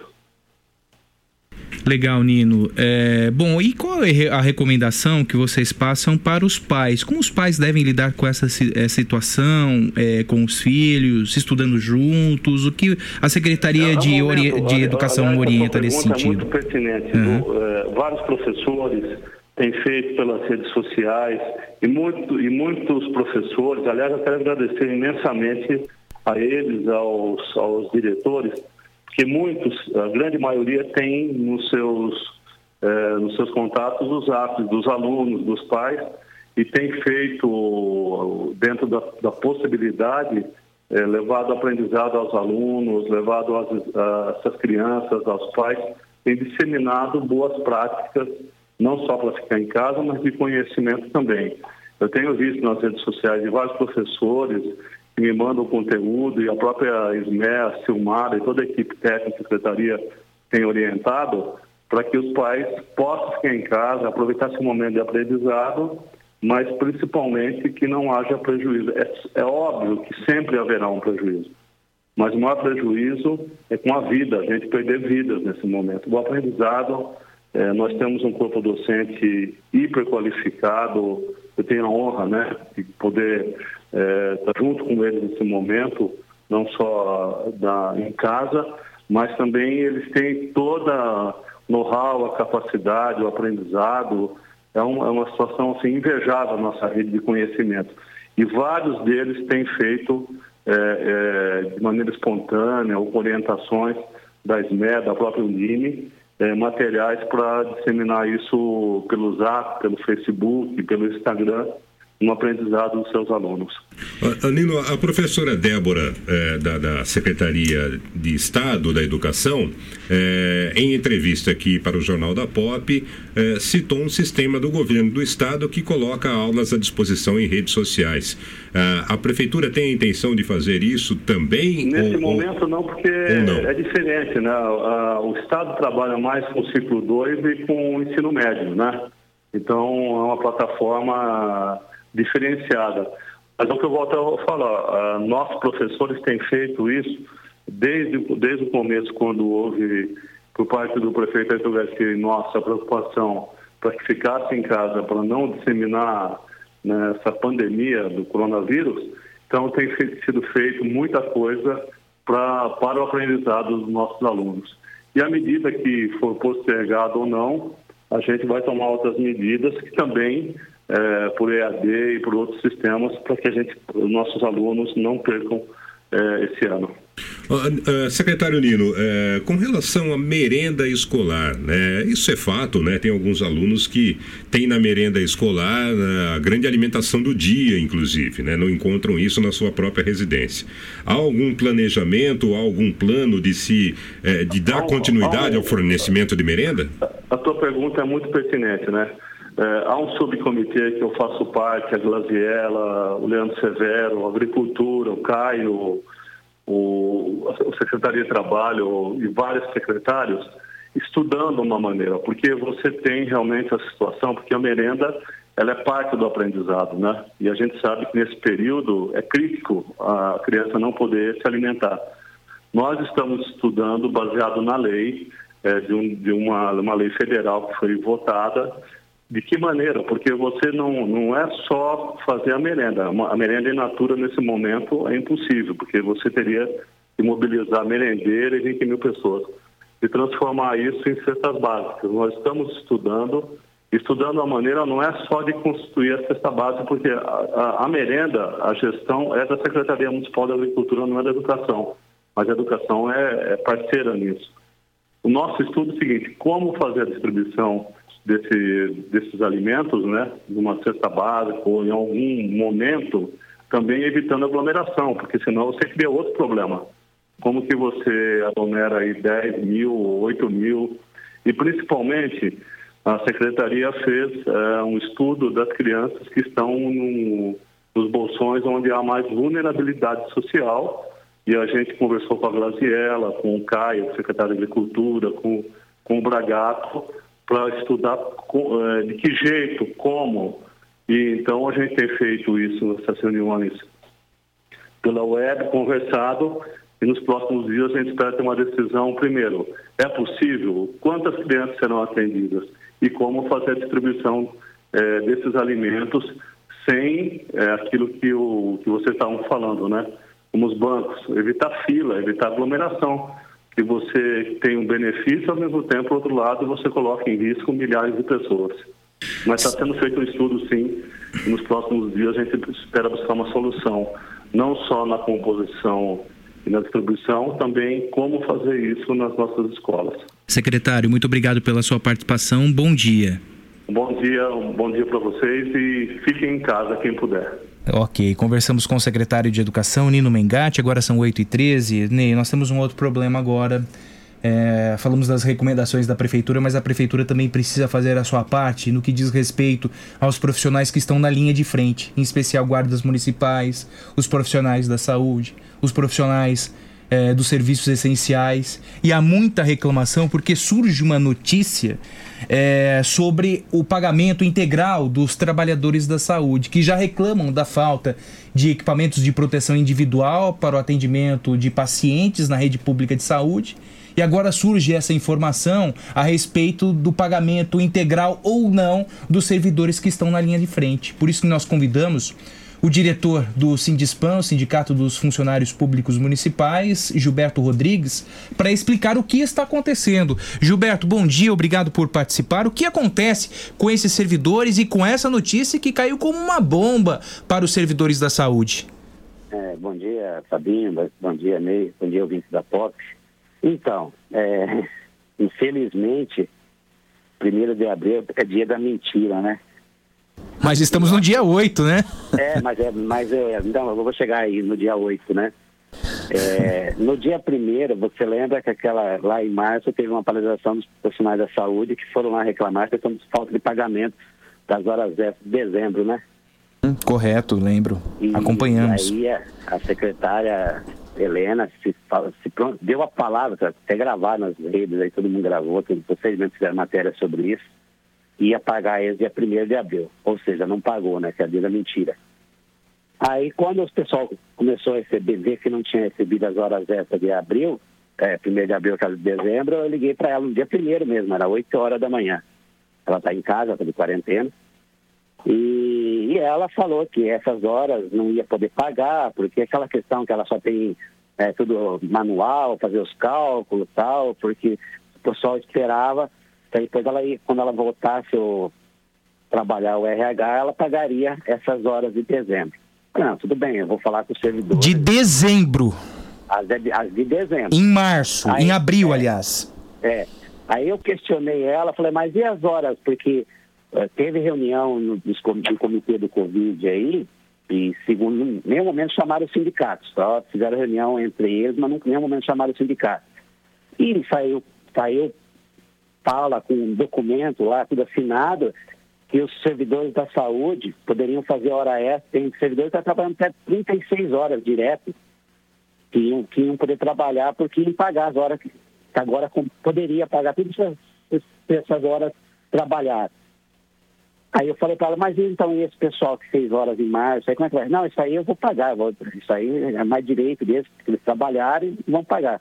Aí, ok, para mim estava tudo certo. Quando foi ontem, ontem, ontem começou a pipocar aí, chegou para mim um e-mail que ela mandou, que ela vai pagar só a hora seca, o salário seco, não vai pagar nem os adicional noturno, nem nada, só vai pagar quando voltar, nem atestado, porque tem muitos servidores que têm problemas, porque a saúde não entrou no decreto, né? Tem muitos servidores afastados, então para não parar o sistema de saúde, estão fazendo hora extra. Os outros que podem estão fazendo hora extra Fora que os materiais que estão dando de TI são muito ruins. Eu fui, fui acompanhar, fui em algumas unidades, deram uma máscara 3M aí, falaram que é para 15 dias. Gilberto, eu recebo, eu recebo uma mensagem aqui de um funcionário do SAMU. Ele escreve o seguinte: SAMU, equipe precisa dos macacões, EPIs, jalecos de qualidade impermeável. Cadê? Precisamos urgente de proteção. Não brincar de proteger. Nós não estamos brincando de socorrer. Equipes do SAMU São Carlos não têm EPIs de qualidade. É isso que, que está acontecendo também? Ou...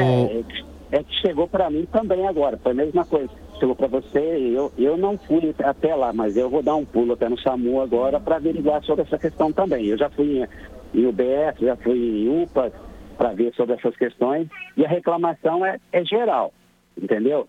É, tem estão dando pouco material, estão ainda querem que controlar, tem servidor que não tem material, então ah, você fica parado aí num canto que a hora que chegasse um material para você, você vai trabalhar. E aí está nessa questão. Aí você vê que vai na imprensa, vão fazer hospital de campanha, vão fazer, ah, vão dar até o hotel para uma categoria. E não pagam e não pagam o que devem em dezembro. Ô prefeitura, pelo amor de Deus, pelo amor de Deus, coloque funcionário de plantão para fazer a folha, pelo menos a folha extra desses servidores da saúde. São guerreiros, estão pondo a vida em risco e a prefeitura não paga. Parabéns, prefeitura! Essa- que essa- falta de vergonha! é. ah, Gilberto, bom dó, dia. gente. Não, não- não há possibilidade de ter al- alguém de plantão do departamento pessoal, do RH da prefeitura, para fazer essa folha? Pô, poxa vida, mas, mas demorou, tem que colocar, caramba. Chama algum chefe de gabinete, algum diretor do departamento de recursos humanos que faça essa folha. Eh, Não são 4 mil servidores na saúde, né? Dá pra se fazer em dois, três dias essa folha complementar. Pelo- e prometeram isso lá atrás, quando não havia o decreto 140.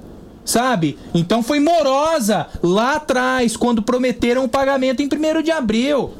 Não, inclusive dá para trabalhar eh, essa questão, não atender o servidor, porque o RH está fechado, não é para atender o público. Quem é o público? É o servidor. Mas trabalhar de porta fechada, aquilo no passe mesmo não deixa ninguém entrar. Está tá fechado. Ou seja, lá eh, na portaria é controlada. Quem entra, quem pode entrar.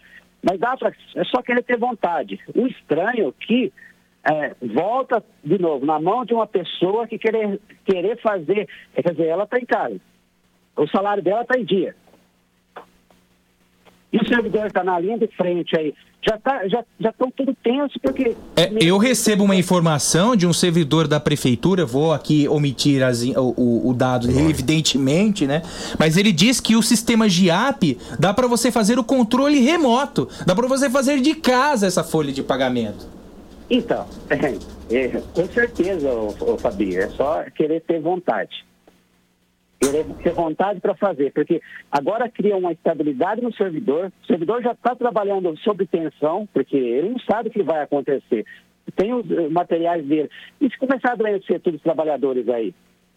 Porque eu tô, eu tô, eu tô vendo o seguinte, ah, o pessoal está questionando, ah, vai ter uma empresa terceirizada que vai suprir. Mas se ficar todo mundo doente, ah, vai, vai, vai terceirizar toda a saúde? Porque os- ah, tem a questão do, do psicológico, da doença, e agora psicológico do pagamento. Porque se a pessoa trabalhar, ela quer receber, ela tem os seus compromissos também, né? Então nós estamos tentando, fa- falando com o Mário ontem, tentando falar com o Mário, o André está tentando falar com o Edson Fermiano, falar com o prefeito, ou qualquer coisa, nós vamos para o Ministério Público. Porque senão não tem como resolver isso daí. E aí vamos para o Ministério Público, que as condições de trabalho, fazer, fazer a. Ah, estamos resolvendo, estamos fazendo isso, mas o essencial, que é o trabalhador que está na linha de frente, não dá o respaldo para eles, aí é difícil, né? Interessante, né? O SAAI deu, deu solução à, à pandemia. Sabe o que eles fizeram? Contrataram os Correios para enviar as contas de água para os contribuintes de São Carlos, tá? Isso eles deram solução. Agora, por que não encontraram solução para pagar os servidores da saúde? Tá difícil? Eu até vi a portaria do SAI. Do SAI foi, foi, bem, foi bem elaborada a portaria do SAI. Mas da prefeitura fizeram tudo assim, só estão tratando. É, poucas pessoas estão tratando um assunto e não- nunca nem chamaram nada para. Até mesmo eu fui numa reunião surpresa uma vez, que estavam decidindo a, na saúde, era o pessoal da saúde, estavam decidindo a vida do trabalhador sem estar um sindicato representando o trabalhador. Cheguei, foi surpresa lá. E agora acontece daí. Então, eu não sei o que vai acontecer, porque se não tem esse pagamento, é, se for fato mesmo, porque o e-mail está, isso te mando até o e-mail que foi que é recebido pra, da secretária, que a secretária enviou para os departamentos. E nós vamos tentar resolver, porque o trabalhador não pode ficar sem, sem o pagamento. O espaço aqui está escancarado para a prefeitura justificar o que está acontecendo com os profissionais da saúde. O Edson Ferraz esteve aqui ontem falando dos apartamentos. Então, Edson, vamos dar a cara a tapa para falar o que está acontecendo com os funcionários da saúde. Muitas vezes o funcionário da saúde não quer apartamento, ele quer dinheiro na carteira para sustentar a família, as pessoas que estão vulneráveis em casa. É, e no, no caso deles, né, é, diferente de outros casos, eles estão trabalhando e estão atuando. Né? Não, de frente, não, não houve paralisação da atividade. Nesse momento, o funcionário da saúde é, é o principal ator de trabalho da prefeitura. Não, te- te- teve servidor, sabe quanto teve servidor? Que dois servidores, pra você ter uma ideia, fizeram mais de 1.200 vacinas num dia. Numa unidade de saúde que eu fui. Ô, ô, ô, Gilberto, e você tem contato com os servidores? O, o- que é que eles imaginam? O que é que eles pensam? É, Não, é, não, não estão há, não há ninguém pensando em parar de trabalhar, né? Não, eles estão muito revoltados. Eles querem uma resposta imediata para acalmar, porque senão eles também vão começar a parar também, porque eles não eles não estão correndo o risco de ficar de afetar a saúde deles, tem que saber que vai receber também, né? E os nossos vereadores vão sair da quarentena também? Vão sair da toca? Vão defender os servidores da saúde? Elton Carvalho, presidente da Comissão de Saúde? E aí, Elton? É a sua categoria que está em jogo. Como é que fica, E Elton Carvalho? E a sua comissão na Câmara. E aí, Elton? Então, é, Eu vou, é, agora de manhã, eu vou dar uma, uma volta lá, eu vou lá no SAMU, vamos ver, vamos ver com a prefeitura como é que vai solucionar esse problema, depois a gente dá um retorno para vocês. Beleza, Gilberto. Obrigado pelos esclarecimentos e um bom dia, viu, Gilberto? dia. Apesar de Até tudo, mais. bom dia, né? Lamentável isso, gente. É, uma situação que a prefeitura Ah, não pode dá, deixar acontecer Não dá, não. no Vê que a momento prefeitura de crise, vem, né? ai, faz aquela, aquela ensaboação toda. Nossa, nós estamos preocupadíssimos com os servidores da saúde, estamos alugando não sei quantos apartamentos, estamos colocando Luizão à disposição e blá blá blá blá blá blá blá blá blá blá blá blá blá blá. Cadê o salário? Cadê o salário dos servidores da saúde? Aqui, ó, tem servidor, tem servidor que eh, diz que está trabalhando, não vou divulgar o nome dele, mas ele diz que está trabalhando remotamente no sistema de app e que dá para fazer a folha, sim, eh, dos servidores da saúde remotamente. Então, se falta dá, vontade? fazer, né? Falta vontade? Porque estão gastando horrores com a pandemia do coronavírus. Você tá, o, o- aquele, pensa que aquele hospital de campanha no ginásio Milton lá e o filho ficou barato? Não. Se higienizar as ruas da cidade vai ficar barato? Não. É necessário, mas. É, Não, então. Mas não ficou barato. Mas pelo né? amor de Deus, gente, pelo amor de Deus, isso é um desrespeito, é um tapa na cara desses funcionários da saúde que estão botando literalmente a cara a tapa para preservar vidas.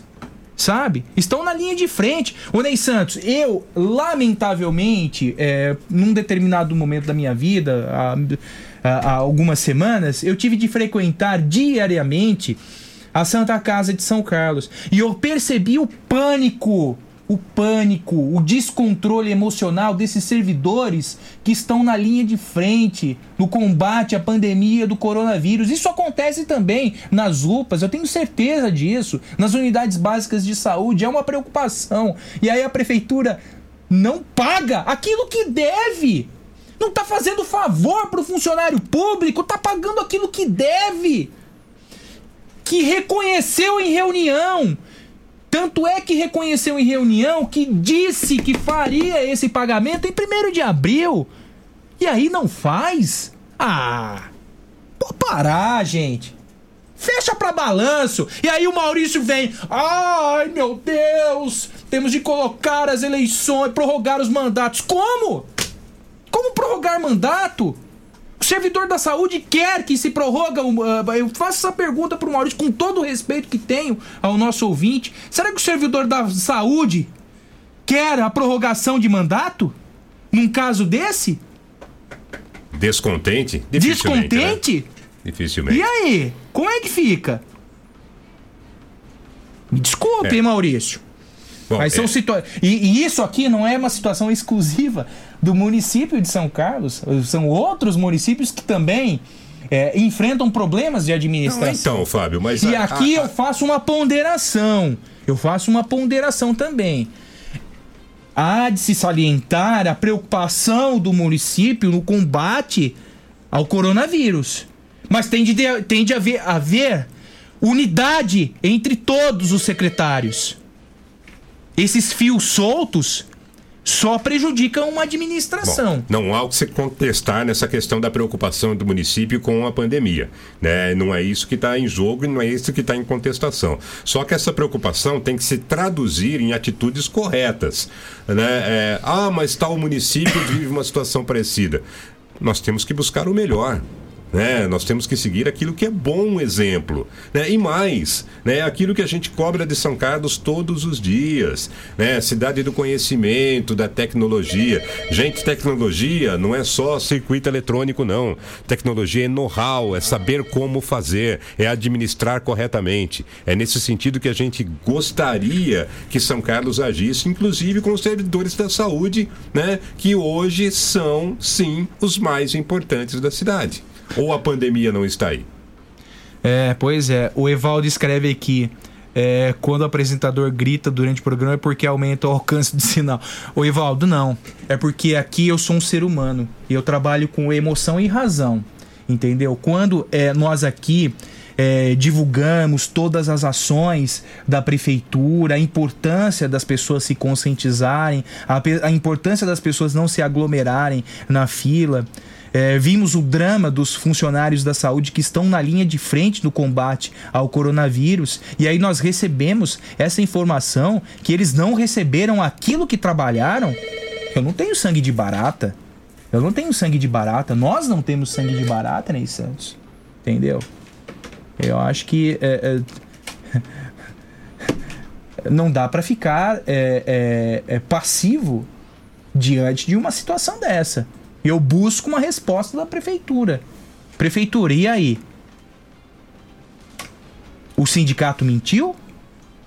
Os servidores que se manifestam nas redes sociais mentiram? O vereador Roselei Françoso, que fez um textão em sua rede social, mentiu? Alguém mentiu? Aguardo a prefeitura. Se houve o um acordo, tem que ser cumprido. 8 Simples 20, assim. 8 e 29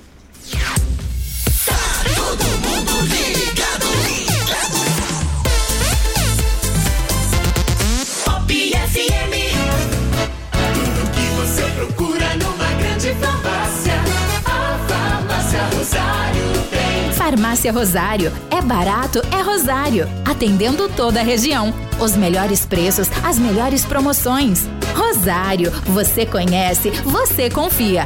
É barato, é Rosário.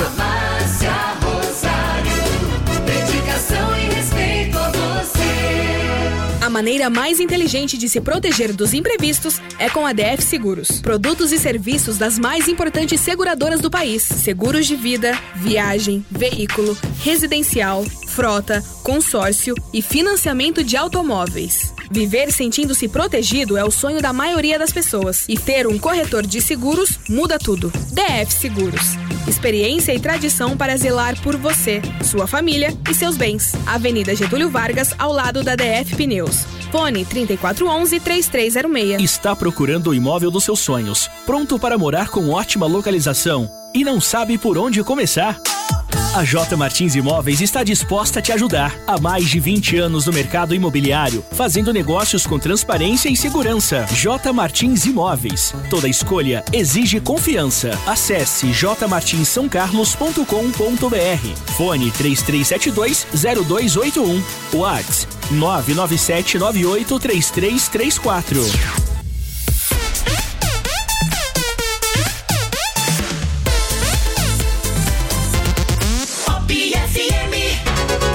Você está ouvindo Jornal da Pop FM. Muitas mensagens aqui, viu, Ney? O Carlão da Guarda, um abraço para você, querido. Bom dia.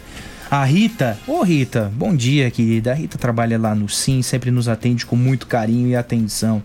Um abraço para você, viu, Rita? Ela diz o seguinte: que acabou de sacar. É, ela usou caixa 24 horas. Ah, uma dica interessante, viu, gente? Isso aqui não é propaganda. É propaganda. Mas não é, é a minha intenção de fazer a propaganda. Use o banco 24 horas, você pode fazer quatro saques por mês sem pagar nada. Nada, nada, nada. Use o banco 24 horas. Quatro vezes por mês, você não paga taxa. Então, saia do Banco do Brasil e vá para o Banco 24 Horas. Olha só, hein? se a agência do Banco 24 Horas ouvir esse testemunhal, eles correm para fazer uma propaganda aqui. Só que não. Tem ainda os correspondentes bancários, Ah, né, mas Fábio, são uma, são uma isso, alternativa. A vai. alternativa, mas é uma porcaria correspondente bancário, principalmente esses aí. Olha, meu Deus. Ah, no, no- no correio, então desiste de correio, pelo amor de Deus. Que também tinha fila, viu? É, tinha fila também, né? Tinha fila. É, olha, é, é, diz aqui que uma loja de doces na Avenida São Carlos está com uma fila enorme. Poxa vida, as pessoas deixam tudo para a última hora, o que é triste, né, Rita? Bom dia.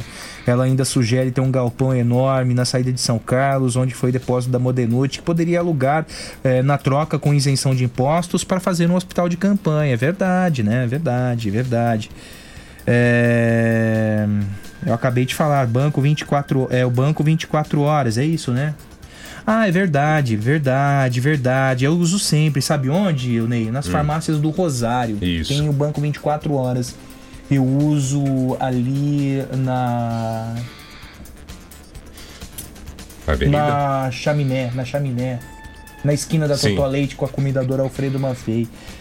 Quatro vezes por mês, né? Você faz o saque de boa, não paga nada, porque é uma determinação do Banco Central não efetuar a cobrança em quatro transações. Então fica aí a dica. Alguns postos de gasolina também, tem o banco 24 tem, horas. Tem, tem, tem bastante por aí, né? Tem bastante. Mas respeite a distância caso haja Isso, viu? tem outras mensagens aí, por favor, Ney Santos. É, audiência rotativa do rádio, o nosso ouvinte é.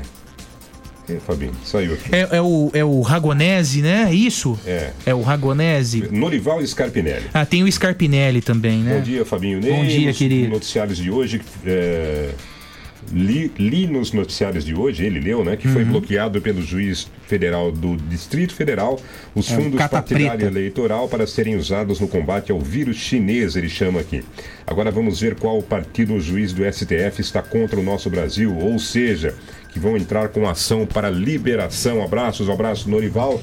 Emitimos também a nossa opinião já aqui, né, Norival? O problema né, é você abrir caminho para a corrupção, né? Uhum. A campanha eleitoral vai ter que ser feita, ela vai custar dinheiro. O problema é quem é que vai bancar isso, né? Se vai ser a custo de caixa 2, né, ou de futuros benefícios a quem investir, é uma situação complicada. É, o Alexandre diz aqui que ele concorda com o que o Miller falou, as pessoas relaxaram. Tenho é, levado passageiros com sacolinhas de carne e bebidas para fazer churrasco em casa.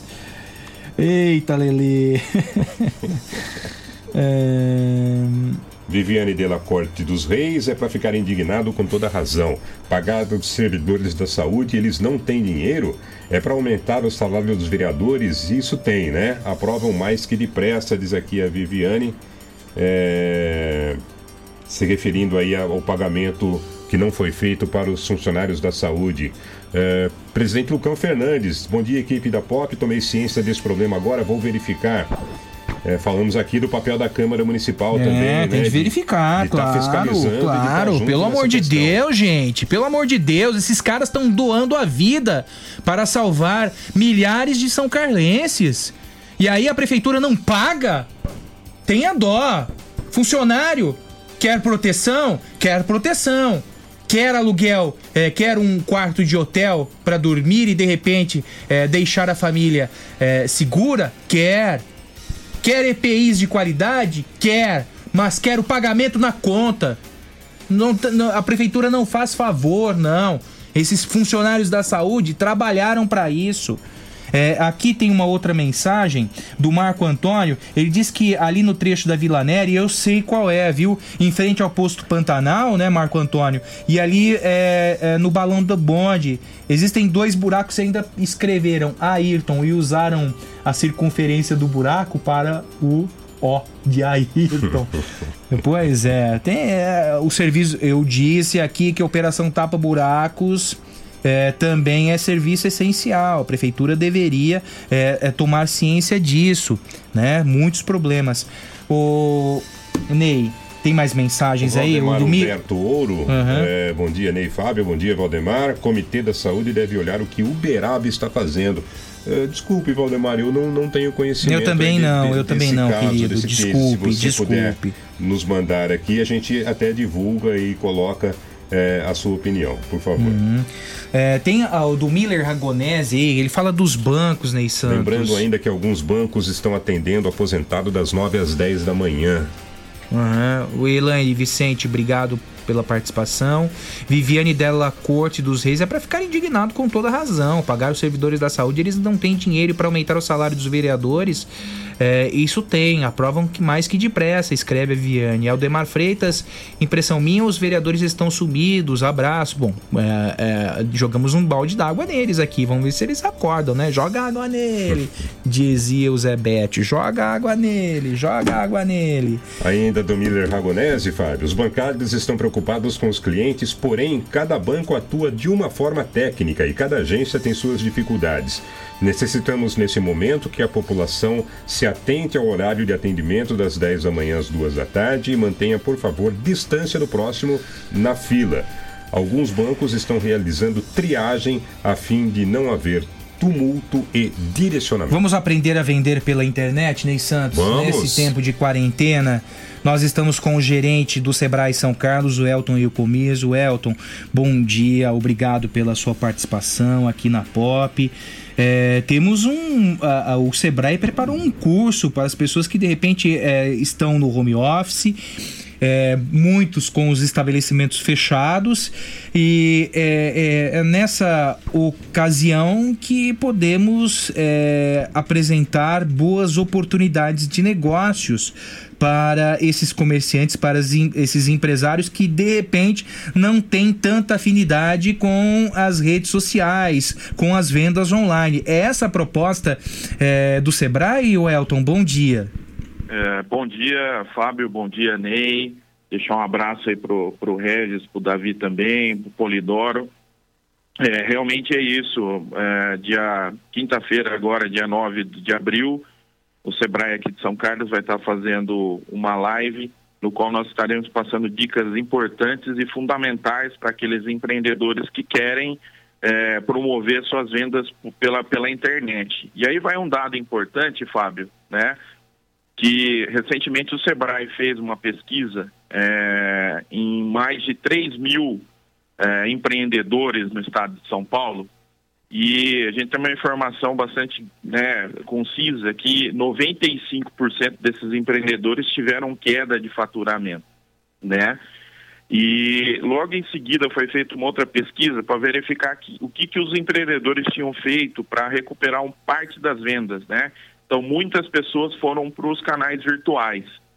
E a gente tem que quase que desses 95% que tiveram redução e que buscaram outras alternativas, 60% já trabalham com vendas virtuais. Então esse é um dado importante.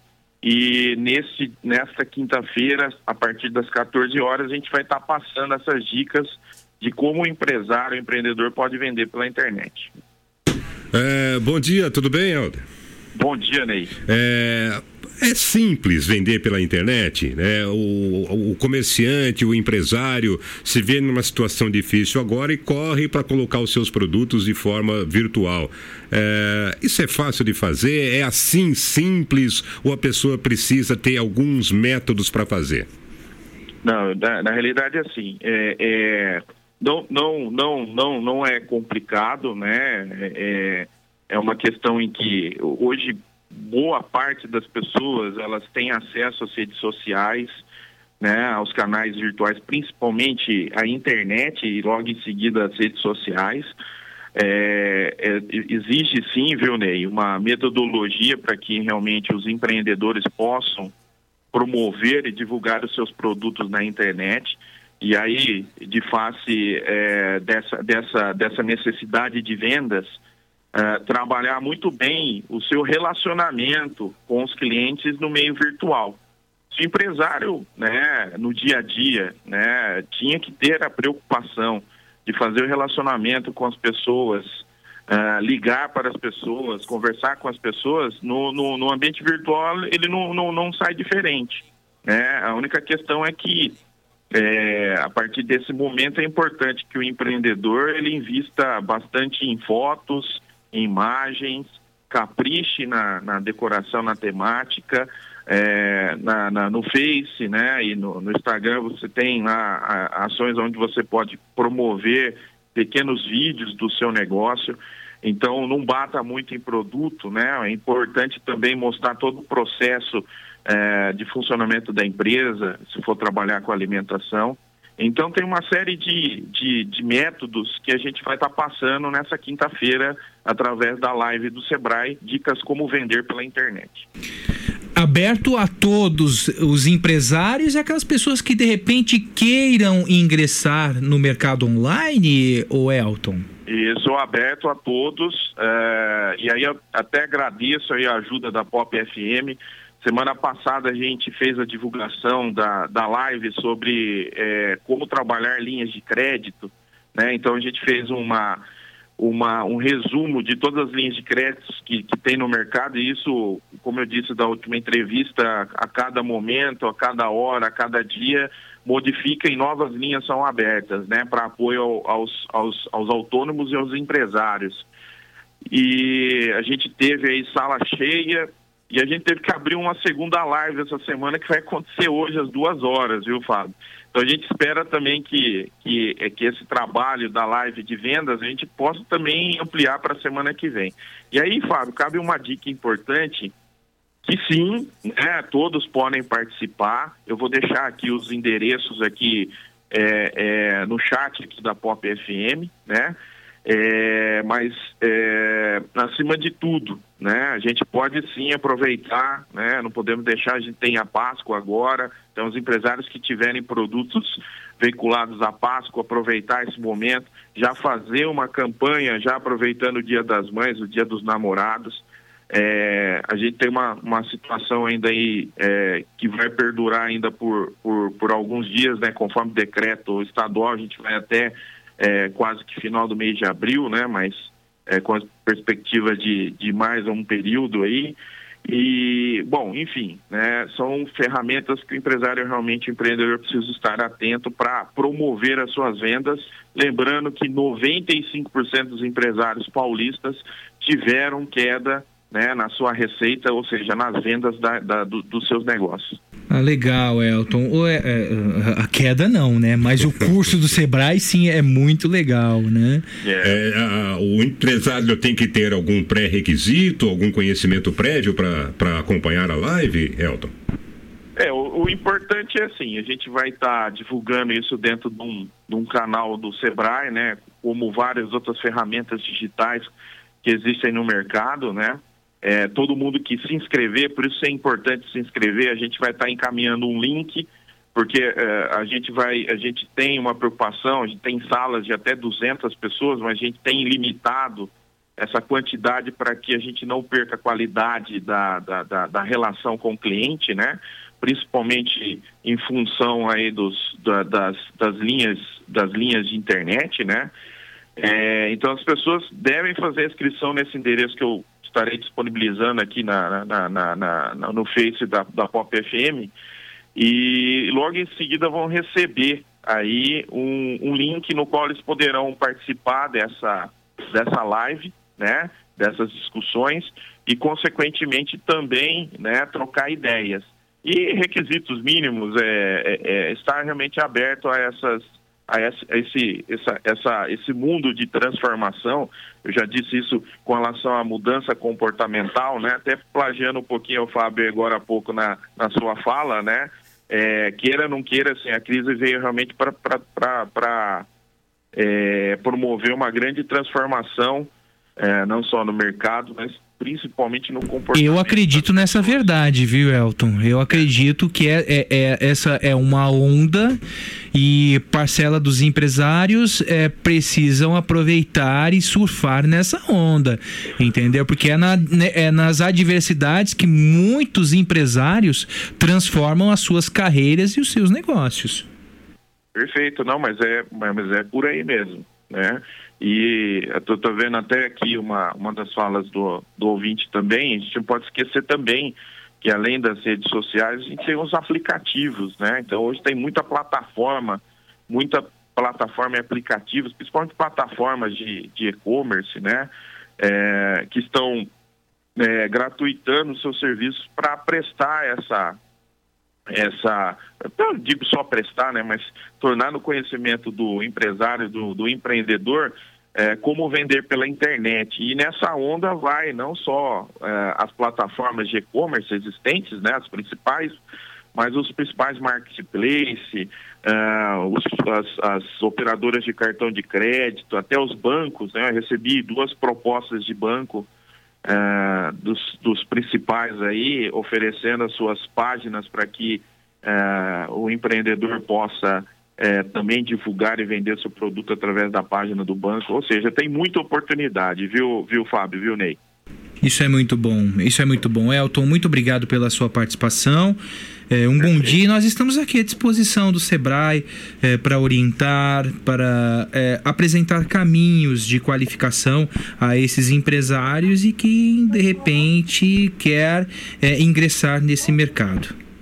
Perfeito. Não, estamos aí à disposição. Estou vendo que, que o pessoal que tiver dúvidas sobre os 600 reais lá, que é a ajuda do governo, eu estou com toda a minha equipe de atendimento do Sebrae à disposição também para tirar essas dúvidas, das linhas de crédito e dos principais, das principais dicas importantes para enfrentar essa, esse, esse período do Covid-19 aí, viu, Fábio, viu, Ney? Bom dia, Elton. Um abraço. Um abraço. Bom dia, Elton. obrigado, um abraço. Gente, eu passo o um recado para você às 8h48 da Avatim. A Avatim é, atende você é, pelo WhatsApp 99321 0403 99321 0403 com entrega em domicílio para maior conforto e segurança de todos.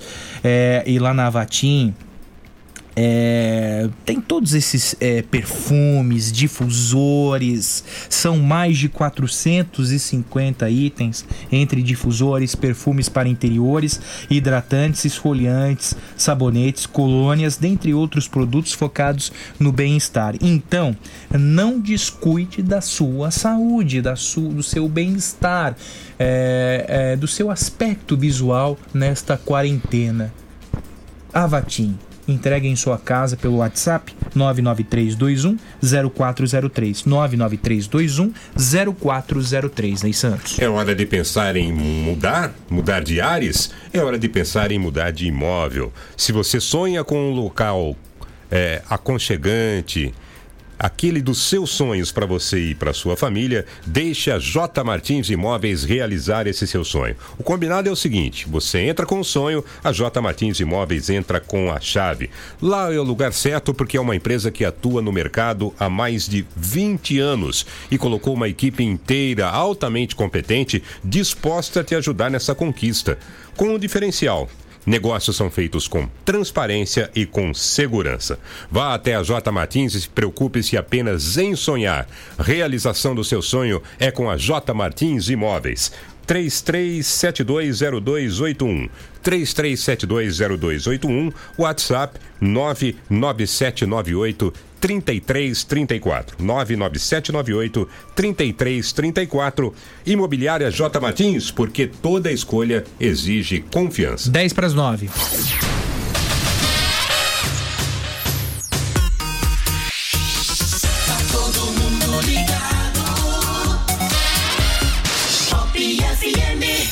Atenção! A Eduardo's Brinquedos acaba de lançar o delivery mais divertido da cidade. É isso mesmo! Compre pelo nosso Facebook ou pelo WhatsApp 994 16 7346 e receba com toda comodidade e segurança em sua casa. E detalhe, tudo no mesmo dia. Eduardo's Brinquedos, aproveite você também. Tudo que você procura numa grande farmácia.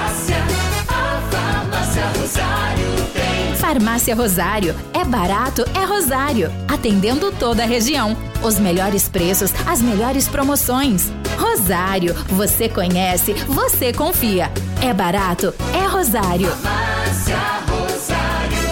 Dedicação e respeito a você. Está procurando o imóvel dos seus sonhos, pronto para morar com ótima localização e não sabe por onde começar? A J Martins Imóveis está disposta a te ajudar. Há mais de 20 anos no mercado imobiliário, fazendo negócios com transparência e segurança. J Martins Imóveis. Toda escolha exige confiança. Acesse jmartinssaocarlos.com.br. Fone 3372-0281. Whats 997983334.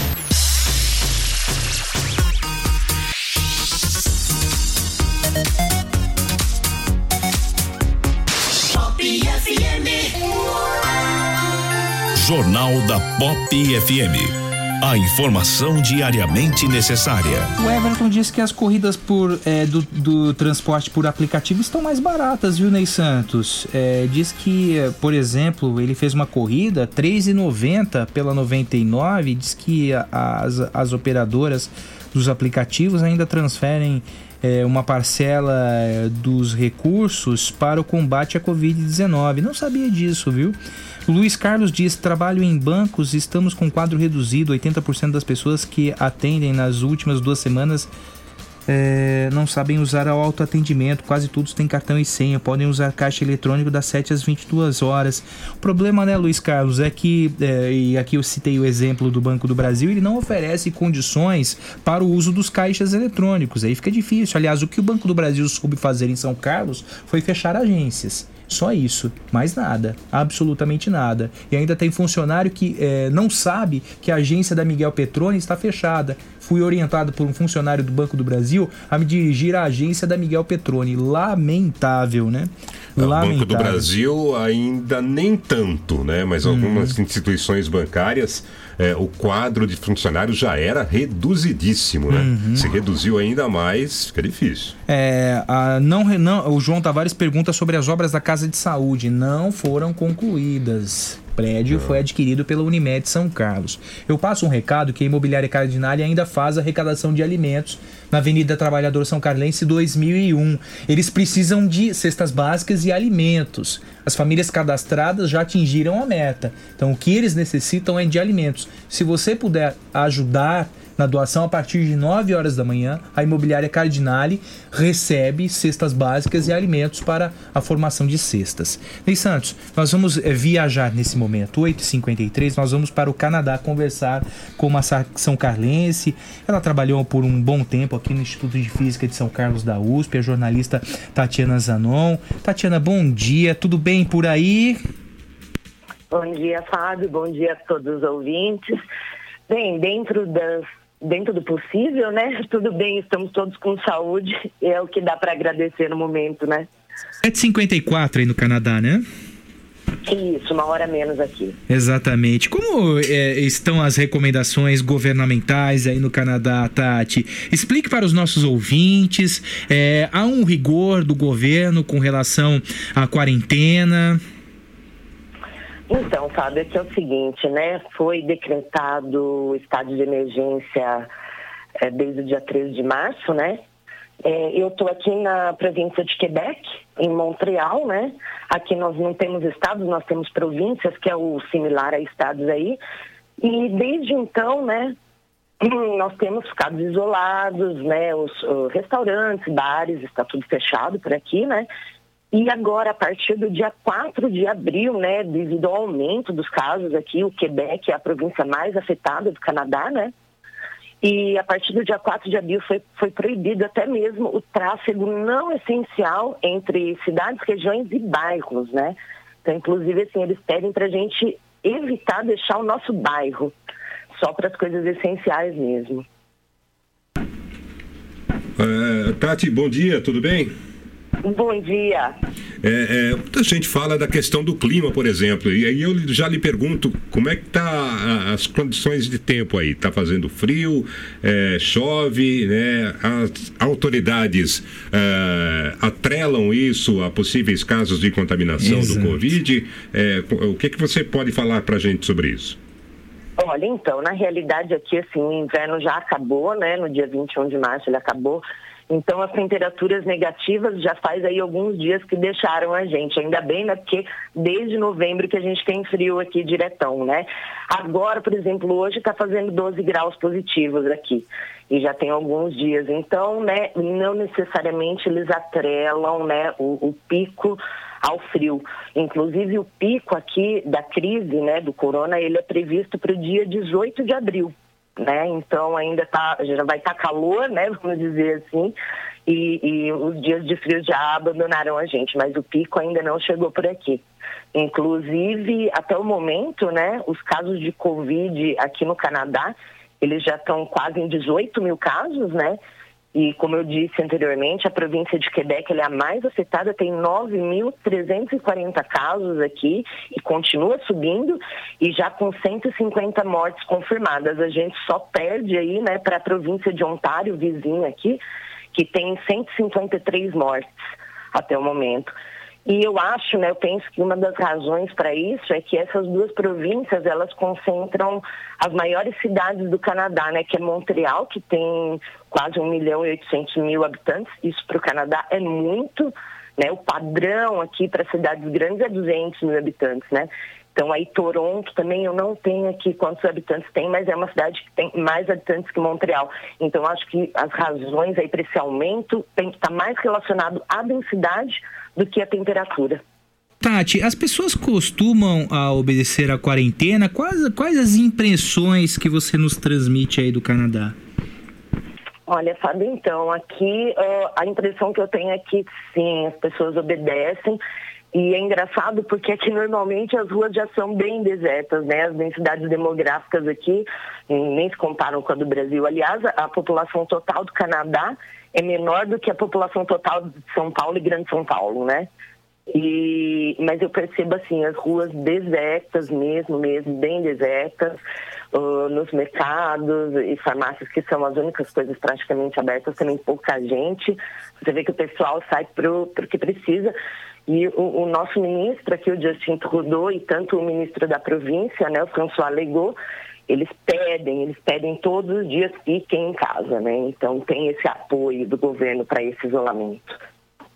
É, se coloca muita questão econômica e para a gente comparar até outras pessoas que a gente tem entrevistado aí pelo mundo, Tati, a gente pergunta de como é que os países estão se virando e as pessoas também na questão econômica. O que é que há de novidade por aí? Olha, então, aqui, é, aqui a, a economia forte do Canadá está em serviços mesmo, né? Então, obviamente que o Covid vai dar um baque na, na economia canadense, né? Mas o que o, o governo acabou de lançar aqui para auxiliar as pessoas é o Canada Emergency Response Benefit, né? Que é um benefício durante esse tempo de emergência que qualquer pessoa que foi prejudicada, né, em razão do Covid, né, então, por exemplo, ficou doente, teve que ficar em quarentena, ou precisou ficar em casa para cuidar de algum membro da família, ou para cuidar das suas crianças, já que as escolinhas estão todas fechadas, escolas e universidades, né, então eles estão disponibilizando por até quatro meses um benefício de 2 mil dólares por mês. Né? Então, qualquer pessoa que atender esses critérios, né, ela precisa ser maior de 15 anos, ou, e aí ou perdeu o seu emprego por causa do Covid, ou ficou doente, né, ou teve que ficar em casa, vai receber esse benefício. E a sua rotina aí, Tati? Descreva pra gente, para os ouvintes aqui de São Carlos. Olha, minha rotina, eu acho que não está muito diferente aí da rotina do resto do pessoal. Eu tenho ficado isolada mesmo em casa, né? E eu tenho duas crianças, eu tenho gêmeos de um ano e meio, um pouquinho mais de um ano e meio.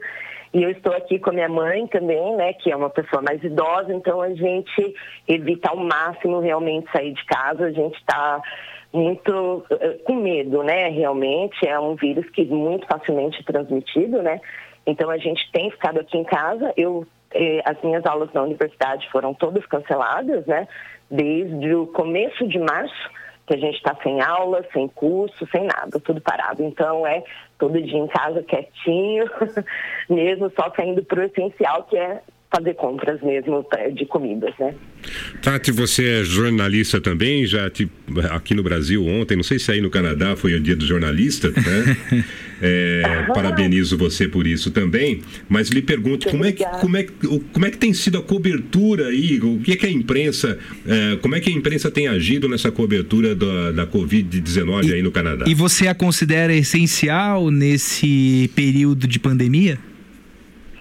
Olha, eu acho uh, o papel da mídia aqui, né, não é muito diferente daí no Brasil. Eles informam diariamente números a respeito de benefícios, tudo com muita sempre muita calma, né? E eu, na verdade, acompanho mais aqui os portais da, da, internet, né? Tem aqui o Jornal de Montreal, que todo dia traz para a gente os dados atualizados, né? As medidas que estão sendo tomadas pelo governo, essa ajuda aí, esse SERB que eu falei para vocês, ele começou ontem as pessoas aplicarem, então tem tido muita notícia a esse respeito. E, olha, eu penso que no geral eles informam bem, sim, assim, não, não me sinto carente de nenhuma informação. Muito obrigado pela sua participação, Tati. É, e obrigado é por transmitir essas impressões, né? É importante nós sairmos da bolha, é, é, né, Ney, é, da situação vivida pelo Brasil, por São Carlos e obtermos é, a impressão de outros países, de cidades do exterior, para que é, os nossos ouvintes tenham esse, esse parâmetro, né, para traçar as suas opiniões para tirar as suas conclusões a respeito da pandemia do coronavírus. Obrigado. E aprender, né? E aprender também, né? É, muito, inclusive no aspecto cultural. Obrigado pela sua participação, Tati.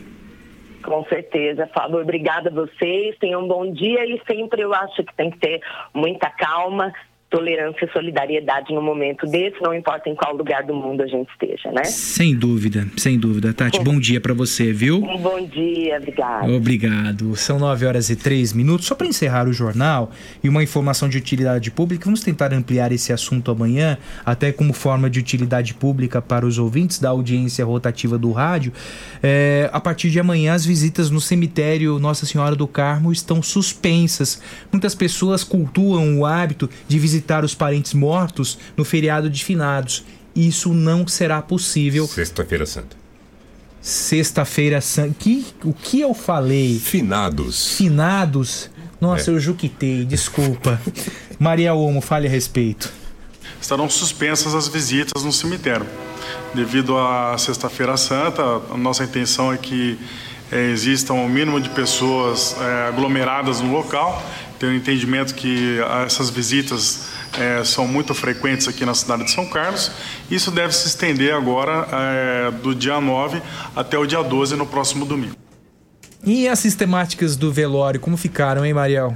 Nós já temos já, fazendo parte do decreto, o velório, nós temos já é, um período de uma hora que as pessoas estão sendo veladas e é uma participação apenas de 10 pessoas é, os sepultamentos das pessoas com suspeitas de Covid-19, eles já estão sendo já é, de uma maneira já é um sepultamento já direto, é, sem que possa ocorrer aí o contato com demais pessoas. Partiu, Ney Santos? Até amanhã. Até amanhã, Polidoro. Uou. Você fica até meio-dia. Voltamos amanhã às sete. Você ouviu o Jornal da Pop FM. Oferecimento: Farmácias Rosário, Oral Implantes, São Carlos, Rua Marechal Deodoro, 2372. Art Point, Gráfica e Editora. J Martins Imóveis. Toda escolha exige confiança. Rua Doutor Orlando Damiano, 2335. E Avatim, refúgio de boas sensações. Na Rua Episcopal, 2089B, Centro. Tudo que você procura numa grande farmácia. A Farmácia Rosário tem. Farmácia Rosário. É barato, é Rosário. Atendendo toda a região. Os melhores preços, as melhores promoções. Rosário. Você conhece, você confia. É barato, é Rosário. Farmácia Rosário. Dedicação e Sim, sim, eu vou pra Oral Sim. Sim, pra, pra minha vida melhorar. Ri, ri, quero voltar a sorrir. Ha, ha, sorrir e gargalhar. Eu vou abrir a porta pra felicidade.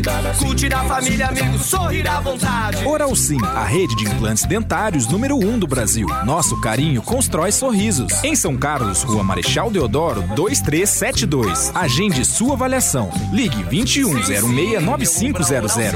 Sim. Uma folha de papel pode receber diferentes impressos. E com o nosso cuidado, sua impressão pode criar vida.